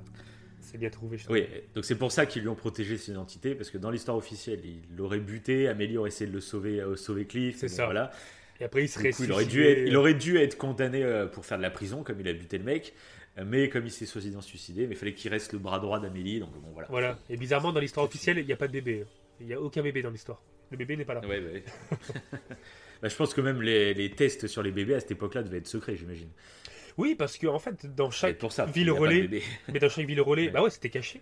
Parce que dans chaque ville relais, pour actionner une ville relais, en fait tu mets un bébé. Ils utilisent un être vivant. Ils sont obligés de sacrifier. Ah ouais. Alors c'est pareil, c'est ce que j'ai compris. Euh, mais genre euh, le dernier, la dernière ville relais qu'on va actionner, c'est un bébé qu'on met. On met un bébé en fait en, en- en livraison et on, on actionne la ville relais avec un bébé. Ah, je sais plus. Donc euh, j'ai compris moi comme quoi les villes relais, c'était potentiellement des villes relais qui étaient actionnées grâce au bébé. Donc les bébés étaient liés à ça. C'était pas que des brises brouillards pour, pour les échouer, c'était aussi des bébés pour, euh, pour le, le réseau Kira. Là. Donc, euh, donc je sais pas si c'est c'est ce que j'ai compris, je sais pas si j'ai tort ou pas, ça va par contre. euh. Mais j'ai l'impression qu'en fait chaque ville relais un bébé. ouais. Et ils sont obligés de sacrifier en fait des vies pour entre guillemets sauver l'Amérique. Sauf qu'en fait ils sauvent pas l'Amérique euh, vu que euh, à la base, euh, enfin le, le plan de Bridget qui est Amélie, c'était pas de sauver l'Amérique, c'était le. Enfin pendant un moment, hein, à penser, je pense le sauver. Et elle s'est rendue compte qu'elle pouvait pas le faire et que, ben, en fin de compte, elle allait plutôt précipiter l'extinction. C'est pour ça, c'est l'histoire, elle est. Moi, j'ai ouais, pareil, la fin, j'ai trouvé. La fin, en fait, c'est là où tu comprends tout. Et donc la fin, elle- Ouais, et tous, c'est très rapide. tous, moi j'étais euh, vraiment bluffé en fait par la qualité d'écriture pour le- te dire que c'est un tout global et comme tu dis, ouais, c'est un puzzle, euh, tout se remet à l'endroit Mm. à la fin. C'est et je ça, ouais. trouve ça génial. Et moi je trouve la conclusion, euh, c'est je crois un des meilleurs moments de jeu vidéo que j'ai vécu. Je pense c'est la dernière mission où tu dois amener bah, ton bébé euh, se faire incinérer. Oui. Et là j'ai surkiffé bah, déjà la musique. Totalement folle, hein, la musique de. de c'est euh, le thème de bébé, c'est tout. Mm. Euh, Elle est, moi, je l'ai dans MP3, maintenant je l'écoute. Je la trouve tellement belle cette musique. Et, euh, et tu refais en fait exactement la première mission du jeu où tu devais amener le corps de, bah, de Bridget justement au tout début euh, à l'incinérateur. Là, tu dois amener ton bébé là-bas parce que pareil pour pas qu'il crée une néantisation. Et euh, du coup, la map est totalement désactivée de tous les trucs de l'homme, etc. Et tu redécouvres la nature vierge, quoi. Et euh, par contre, tu retombes juste sur les, euh, les cordes et les échelles que tu avais au tout début par le PNJ, Oui, par Igor. Fameux C'est ça. Que tu récupères, euh, enfin que tu, à qui tu récupères le bébé au tout début du jeu là. Et, euh, et donc voilà, moi ça m'a foutu euh, limite des frissons. Ce soit un mélange de musique et de redécouvrir ça. Puis j'adore dans les jeux quand tu, euh, comme si tu regardais derrière toi et tu voyais tout ce que tu avais fait depuis. Euh, tu as passé des heures sur le jeu, mais tu te retrouves au même endroit, tu vois. Et là, c'était exactement ça. Euh, Je me rappelle que j'avais galéré la première mission, tu sais, je marchais, je découvrais vraiment les touches, à transporter quelque chose, c'était... Je galérais. Mhm. Et là, bah, à l'inverse, je- j'étais content, je marchais dans la nature, euh, euh, totalement à l'aise. Euh, tu vois, c'était totalement différent, c'était deux sensations différentes. Et, euh, et voilà, moi j'ai surkiffé. euh, euh, et ça, pareil, tu vois, c'est un truc que tu peux ressentir que quand tu as passé 40 heures de jeu, tu Oui, vois, en fait. C'est ça. Tu pourras, tu le ressentiras pas sinon, euh, parce que c'est juste deux fois la même mission finalement. Euh, sauf que bah, quand tu as 40 heures de jeu, bah, tu la vis complètement différemment la mission. Ouais, puis Et ça, j'ai trouvé c'est ça génial. Ce, ce mélange de nostalgie, en fait, on le vit aussi. euh, T'as tout le décor et tout, et aussi via le personnage. Parce que je trouve que ça. c'est assez triste quand même, parce que là, il va se cacher en fait. Ce qu'on apprend à la fin, c'est qu'il il détruit son bracelet et tout, donc il va rester caché. Et il va élever son bébé euh, caché, donc c'est triste en fait. Oui, il, c'est ça. ouais. il redevient, il a réuni tout le monde, et il va redevenir en fait isolé du monde euh, en élevant Ouais, son bah bébé. ouais. Et c'est un peu triste. Et d'ailleurs, un truc qu'on n'a pas précisé, euh, tu sais, quand on est sur la grève là, avec. euh, J'allais dire Daryl encore, c'est insupportable. On va dire Daryl. Euh, avant le générique, il se tire une balle dans la tête. Je sais pas si tu te souviens de ça. Quand tu es sur la grève, plus. t'as l'impression en fait que tu vas rester sur Ah oui, la grève. euh, Ouais. Et c'est horrible. il en peut fait. pas se tuer. Il peut pas se tuer et on le voit avec son flingue et, et non il peut pas se tuer. Donc bah, après il se fait récupérer par tout le monde. Mais euh, au début quand c'était cette pseudo première fin, je me suis dit mais quelle fin horrible. Le mec va rester, il a sauvé l'humanité et il va rester toute sa vie dans une grève où il peut rien faire. C'est horrible quoi. C'est clair. Donc bon, non au moins il va vivre euh, en paix du moins et il va élever son enfant euh, Louise. C'est assez beau. Et si c'est son vrai enfant en plus, euh, si c'est son véritable enfant, c'est Ouais, encore c'est mieux. des théories quoi. ouais, c'est- c'est- c'est que la, la fin est belle. La fin est magnifique. Ouais, bah, Je suis bien d'accord avec toi. J'en suis encore ému. Bon, est-ce que tu as envie de parler d'autre chose sur le jeu Euh, m'aurait pas dit. Je relis mes petites notes euh, tranquillou. Ouais, bah. Euh, ah bah Ouais, tiens, j'ai un truc. euh, J'ai des trucs donc, aussi. euh, on va changer de l'histoire, etc. J'ai Dis-moi. une question à te poser. Oh non, je déteste les Quel est le plus important dans une œuvre? Ouais. L'interprétation du spectateur ou l'intention du créateur? C'est quoi ce truc Super, super difficile à répondre. Le mec, il me fait faire une thèse euh, philosophique. Ça va. Ah ouais, c'est Non, c'est une question chaud. que je me suis posée. Euh, quand tu regardes. Ou l'intention. Voilà. Ah, c'est super Euh, parce intéressant. que quand tu regardes une œuvre, il y a Ouais. plein de gens qui jugent selon leur ressenti et qui se disent. euh, Enfin, ils interprètent certaines choses comme un tel ou tel ou tel truc Ouais. et qui ils apprécient oui ou non. Est-ce que c'est ça qu'il faut faire Donc, c'est-à-dire que tu juges une œuvre par rapport à ton ressenti Bien sûr. euh, et basta Ou est-ce que tu dois juger une œuvre en t'intéressant aux intentions du créateur? Qu'est-ce qu'il a voulu te dire par tel ou tel truc?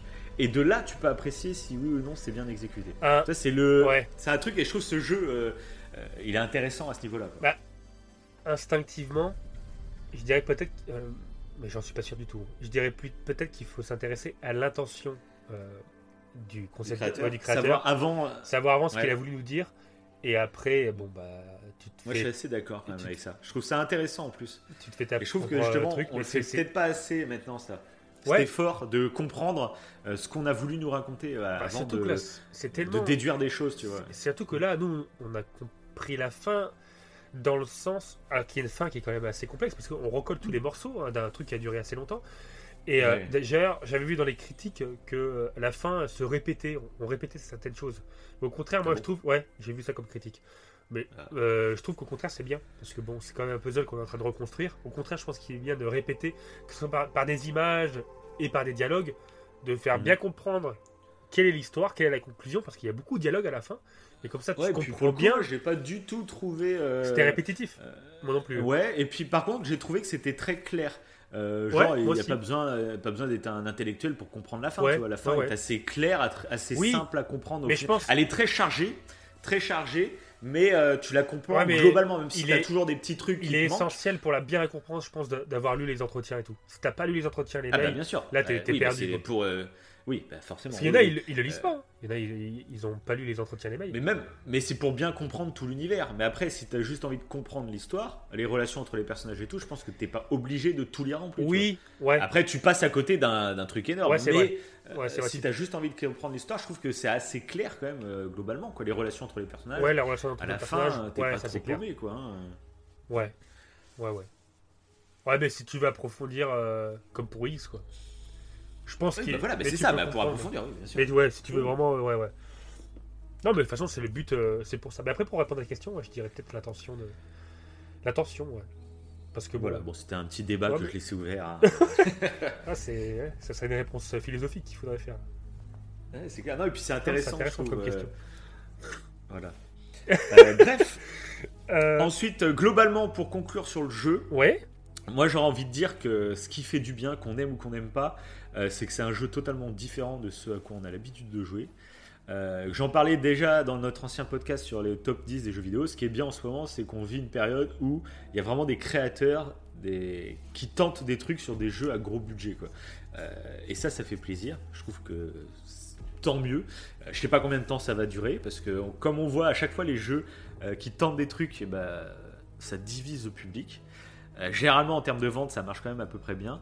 Mais à voir sur le long terme ce que ça va donner. hein, parce que il y a des jeux qui prennent beaucoup moins de risques, qui se vendent tout autant. Donc au bout d'un moment, euh, voilà. Et c'est ça, c'est à quoi, c'est ce à quoi il faut penser quand on, donc les gens qui nous écoutent, qui, qui ont la critique très facile. euh, c'est un truc auquel il faut penser, je pense, avant de déverser sa haine, etc., sur des œuvres. Il faut réfléchir vers où ça va nous mener. Et puis moi, j'ai Oui. toujours cette peur de la, euh, que ça devient très, euh, très informel, très, euh, très neutre en termes de contenu pour euh, décevoir le, enfin pour diviser le moins possible, tu vois.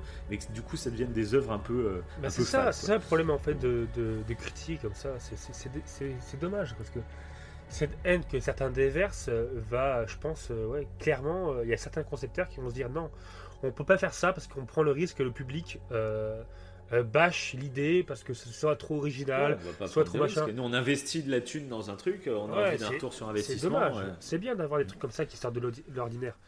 Euh, moi, je, ouais, c'est. En plus, c'est tellement. L'histoire, elle est, elle est tellement riche en fait, euh, en, en oui, termes c'est philosophiques et tout. C'est, c'est tellement intéressant. Le mec a créé un univers, le mec euh, C'est ça. Et pour le coup, un ouais, gameplay, tente des innovations, un scénario de taré, mais il faut toujours trouver le, le, Bah voilà, le bah, bâcher parce qu'on. je connaissais pas Kojima. Là, franchement, euh, si on le traite de génie, je fais, bah, je comprends. Ouais, c'est clair. Parce que là, c'est balèze, hein, ce qu'il a fait de réunir tout un univers euh, fantastique et, et de fiction, mélangeant tout ce qu'on a cité auparavant, de la science, de l'histoire, euh, et tout. C'est les cinq grandes La extinctions, philo, et tout, ouais. la philo, tout. Euh, Il y a même une question d'ailleurs qui, qui est relatée dans l'univers qui est intéressante. D'ailleurs, je ne sais pas la réponse. C'est qui dit, euh, genre les robots, il y a des robots dedans, donc il y a une intelligence artificielle. Les robots n'ont donc pas d'échouer. Donc Ouais. et alors, s'il y a un robot qui a une conscience, étant donné qu'il n'a pas d'échouer, est-ce qu'on peut considérer que c'est un être vivant comme nous, quoi? Même s'il est exactement pareil que nous Tu vois? D'accord. Et euh, dans, je suis tombé sur un entretien qui parle de ça, de l'intelligence artificielle des robots, qui dit est-ce que les robots sont, euh, sont potentiellement euh, comme nous, avec une conscience identique à nous? Alors qu'ils n'auraient pas d'échouer. En fait, dans l'univers que Kojima a présenté, il n'y aurait pas d'échouer Ouais, pour les robots. Donc, c'est pas des Mhm. êtres vivants à proprement parler. Même si. euh, Ah, il y a une différence, ouais. Donc c'est bizarre. Quand, quand euh, j'ai vu ce questionnement, je fais bah ouais, c'est vrai. Donc qu'est-ce que. Est-ce que c'est vraiment? Alors que les mammifères et tout ont leur, ont leur propre échoué peut-être. Bah, D'ailleurs, il y a tout un truc avec les mammifères marins. Je sais pas, c'est. euh, Moi je l'ai. Bah, j'avais vu une théorie comme quoi, en plus, tu sais, il y a très. ça fait très mazout un peu. Oui, tu es de l'huile noire, etc. ouais, c'est vrai. Et le ça, est-ce que ce serait pas un- ouais. Le poids. Justement, est-ce que là, ça serait pas un message écologique euh, par rapport aux marées noires et, et, euh, et aux animaux qui, s'échouent euh, seraient en dehors de, ouais, qui s'échouent et qui seraient en dehors de leur habitat naturel, quoi, tu vois. Peut-être, ouais. Donc, voilà. Parce que moi je l'ai vu plus comme euh, un lien entre. Vu que les bébés sont très proches en fait des morts, euh, dans le Death Stranding. Les, les bébés voient il est mort, etc. Et tout. Vu que les bébés en fait sont dans un liquide amniotique qu'on peut euh, voir comme de l'eau, je me suis dit c'est peut-être pour ça qu'en fait dans la mort qui est présentée dans le jeu, il y a beaucoup de trucs liés au monde marin parce que c'est dans l'eau. Euh, même quand tu meurs, toi en tant que personnage avec, avec Daryl, désolé je dis Daryl, hein. désolé. et bah euh, quand T'es dans l'eau. T'es dans l'eau, ouais. Et pour retrouver ton corps, t'es dans l'eau. Donc je pense que comme s'il y avait un lien, il a voulu donner un lien en fait au monde maritime entre. euh, euh, Ouais, je sais Voilà. pas. ouais. Et d'ailleurs, toi, t'avais, euh, parce que moi au tout début du jeu, du coup, je m'étais fait choper par un échoué. J'avais pas le côté infiltration de FGS, tu vois, que toi t'avais, donc toi tu t'es pas fait choper. Moi je me suis fait choper direct, hein, pas les échoués. Du coup, dès le début, j'ai vu de baleine. Dès le départ. Ouais, j'ai su comment la tuer, euh, j'ai su euh, qu'après il y avait euh, du chiralium qui s'est levé dans l'air, qu'on a récupéré par terre et tout. Et que ça faisait une grosse zone morte en fait. Du coup, tous les échoués Ouais. n'étaient plus là. Du coup, à la fin, en fait, tu le vois qu'à la fin. Toi, tu m'avais dit que tu l'as vu qu'à la fin, mais effectivement, après, à la Ah ouais, fin. bah oui, euh, quand t'es obligé à la fin, quand il y a des trucs obligés, mais sinon. c'est- Jamais. bon. Bon allez, concluons, concluons mon petit. Donc, euh, bah, super petit jeu. Est-ce que tu aurais d'autres choses à rajouter pour conclure? Est-ce que tu auras une phrase à adresser à Hideo Kojima qui nous écoute en ce moment même? Bah, bah, je pourrais même dire que ceux qui veulent du combat, ils peuvent combattre euh, les mules, hein, mais il faut attendre la fin du jeu. Voilà. Et avoir des points électriques pour le faire. J'ai détruit tout un, tout un camp de mules comme ça. Voilà, je- Ça ça c'est pour ceux qui veulent du fight. Vous pouvez à main nue détruire un camp de mules, même avec des fusils d'assaut. Je l'ai fait, j'ai balancé des valises, j'ai fighté tout le monde. J'avais l'impression d'être un super héros. Parce que même nous qui, qui s'approfondissant dans le jeu, euh, moi j'ai découvert des nouveaux trucs à la fin. J'ai découvert tout à la fin du jeu qu'on pouvait mettre un stabilisateur dans le dos. Tu l'avais mis toi? Je savais même pas. Ah oui, oui, euh, non, je l'avais pas mis moi. Voilà. Parce que justement, moi j'aimais bien le côté gameplay où je devais tenir en équilibre. Ah mais Et, tu le euh, savais qu'on pouvait le mettre Et par quand- contre. Oui, D'accord. bah, quand tu l'as, en fait, euh, tu tombes quasiment presque plus après. Ah ouais d'accord. bah, Ah, pour dire, tu vois, ça enlève de l'intérêt au gameplay. Ah bon? Tu Ah l'as ouais gardé, ah ouais Enfin non, je l'ai, enfin je l'ai, je l'ai pas mis quoi. Euh, Ah, D'accord, oui, bah voilà. Bah, moi, bah, moi, je trouvais que ça perdait de l'intérêt au gameplay du coup. Parce que là, tu courais vraiment tranquillement. euh, tu faisais même plus gaffe quasiment au boss et tout. Tu tombais presque plus. Bon, D'accord. voilà. Ça rejoint ce que je disais au début où plus tu as des avancées technologiques, plus le gameplay finalement euh, perd de l'intérêt. Ouais, c'est ça, Euh, c'est ça. Parce qu'il n'y a plus d'intérêt. Bref. Moi, Bon, bah, ceux qui ont aimé, ah, j'ai une petite vous fin. nous laissez. Petite fin d'actu. Ah fin, Vas-y. vas-y, T'as raison. Bah non, bah, Faites des likes, Ah. like Sina donc les gars. Partagez, faites des likes, euh, parce que les likes, comme on l'a vu dans le jeu, c'est très très important. Euh, c'est même euh, la chose la plus importante du jeu, hein, je vous le rappelle. c'est ça. Donc likez-nous, partagez-nous, réagissez, donnez vos théories, enfin Magnifique. tout ça quoi. Comme d'habitude. Magnifique. Et donc ton mot de la fin, Alors, j'ai l'air vraiment ahurissant. Ah, ah, ça, le coup. c'est intéressant. C'est intéressant. C'est pour conclure, euh, parce qu'il parle d'espèces nouvelles dans le jeu. hein. On parle des Homo sapiens, des de Néandertal qui étaient avant.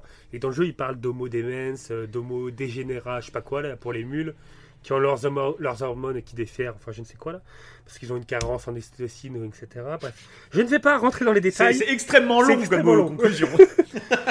Et ils, ils parlent d'une espèce, et je pense que c'est la nôtre, c'est celle du podcast. Ah, là c'est devient intéressant. Cette espèce s'appelle les Lomoludens. Est-ce que tu as entendu parler de ça, mon cher Davin ouais. Les Homoludens, c'est quoi?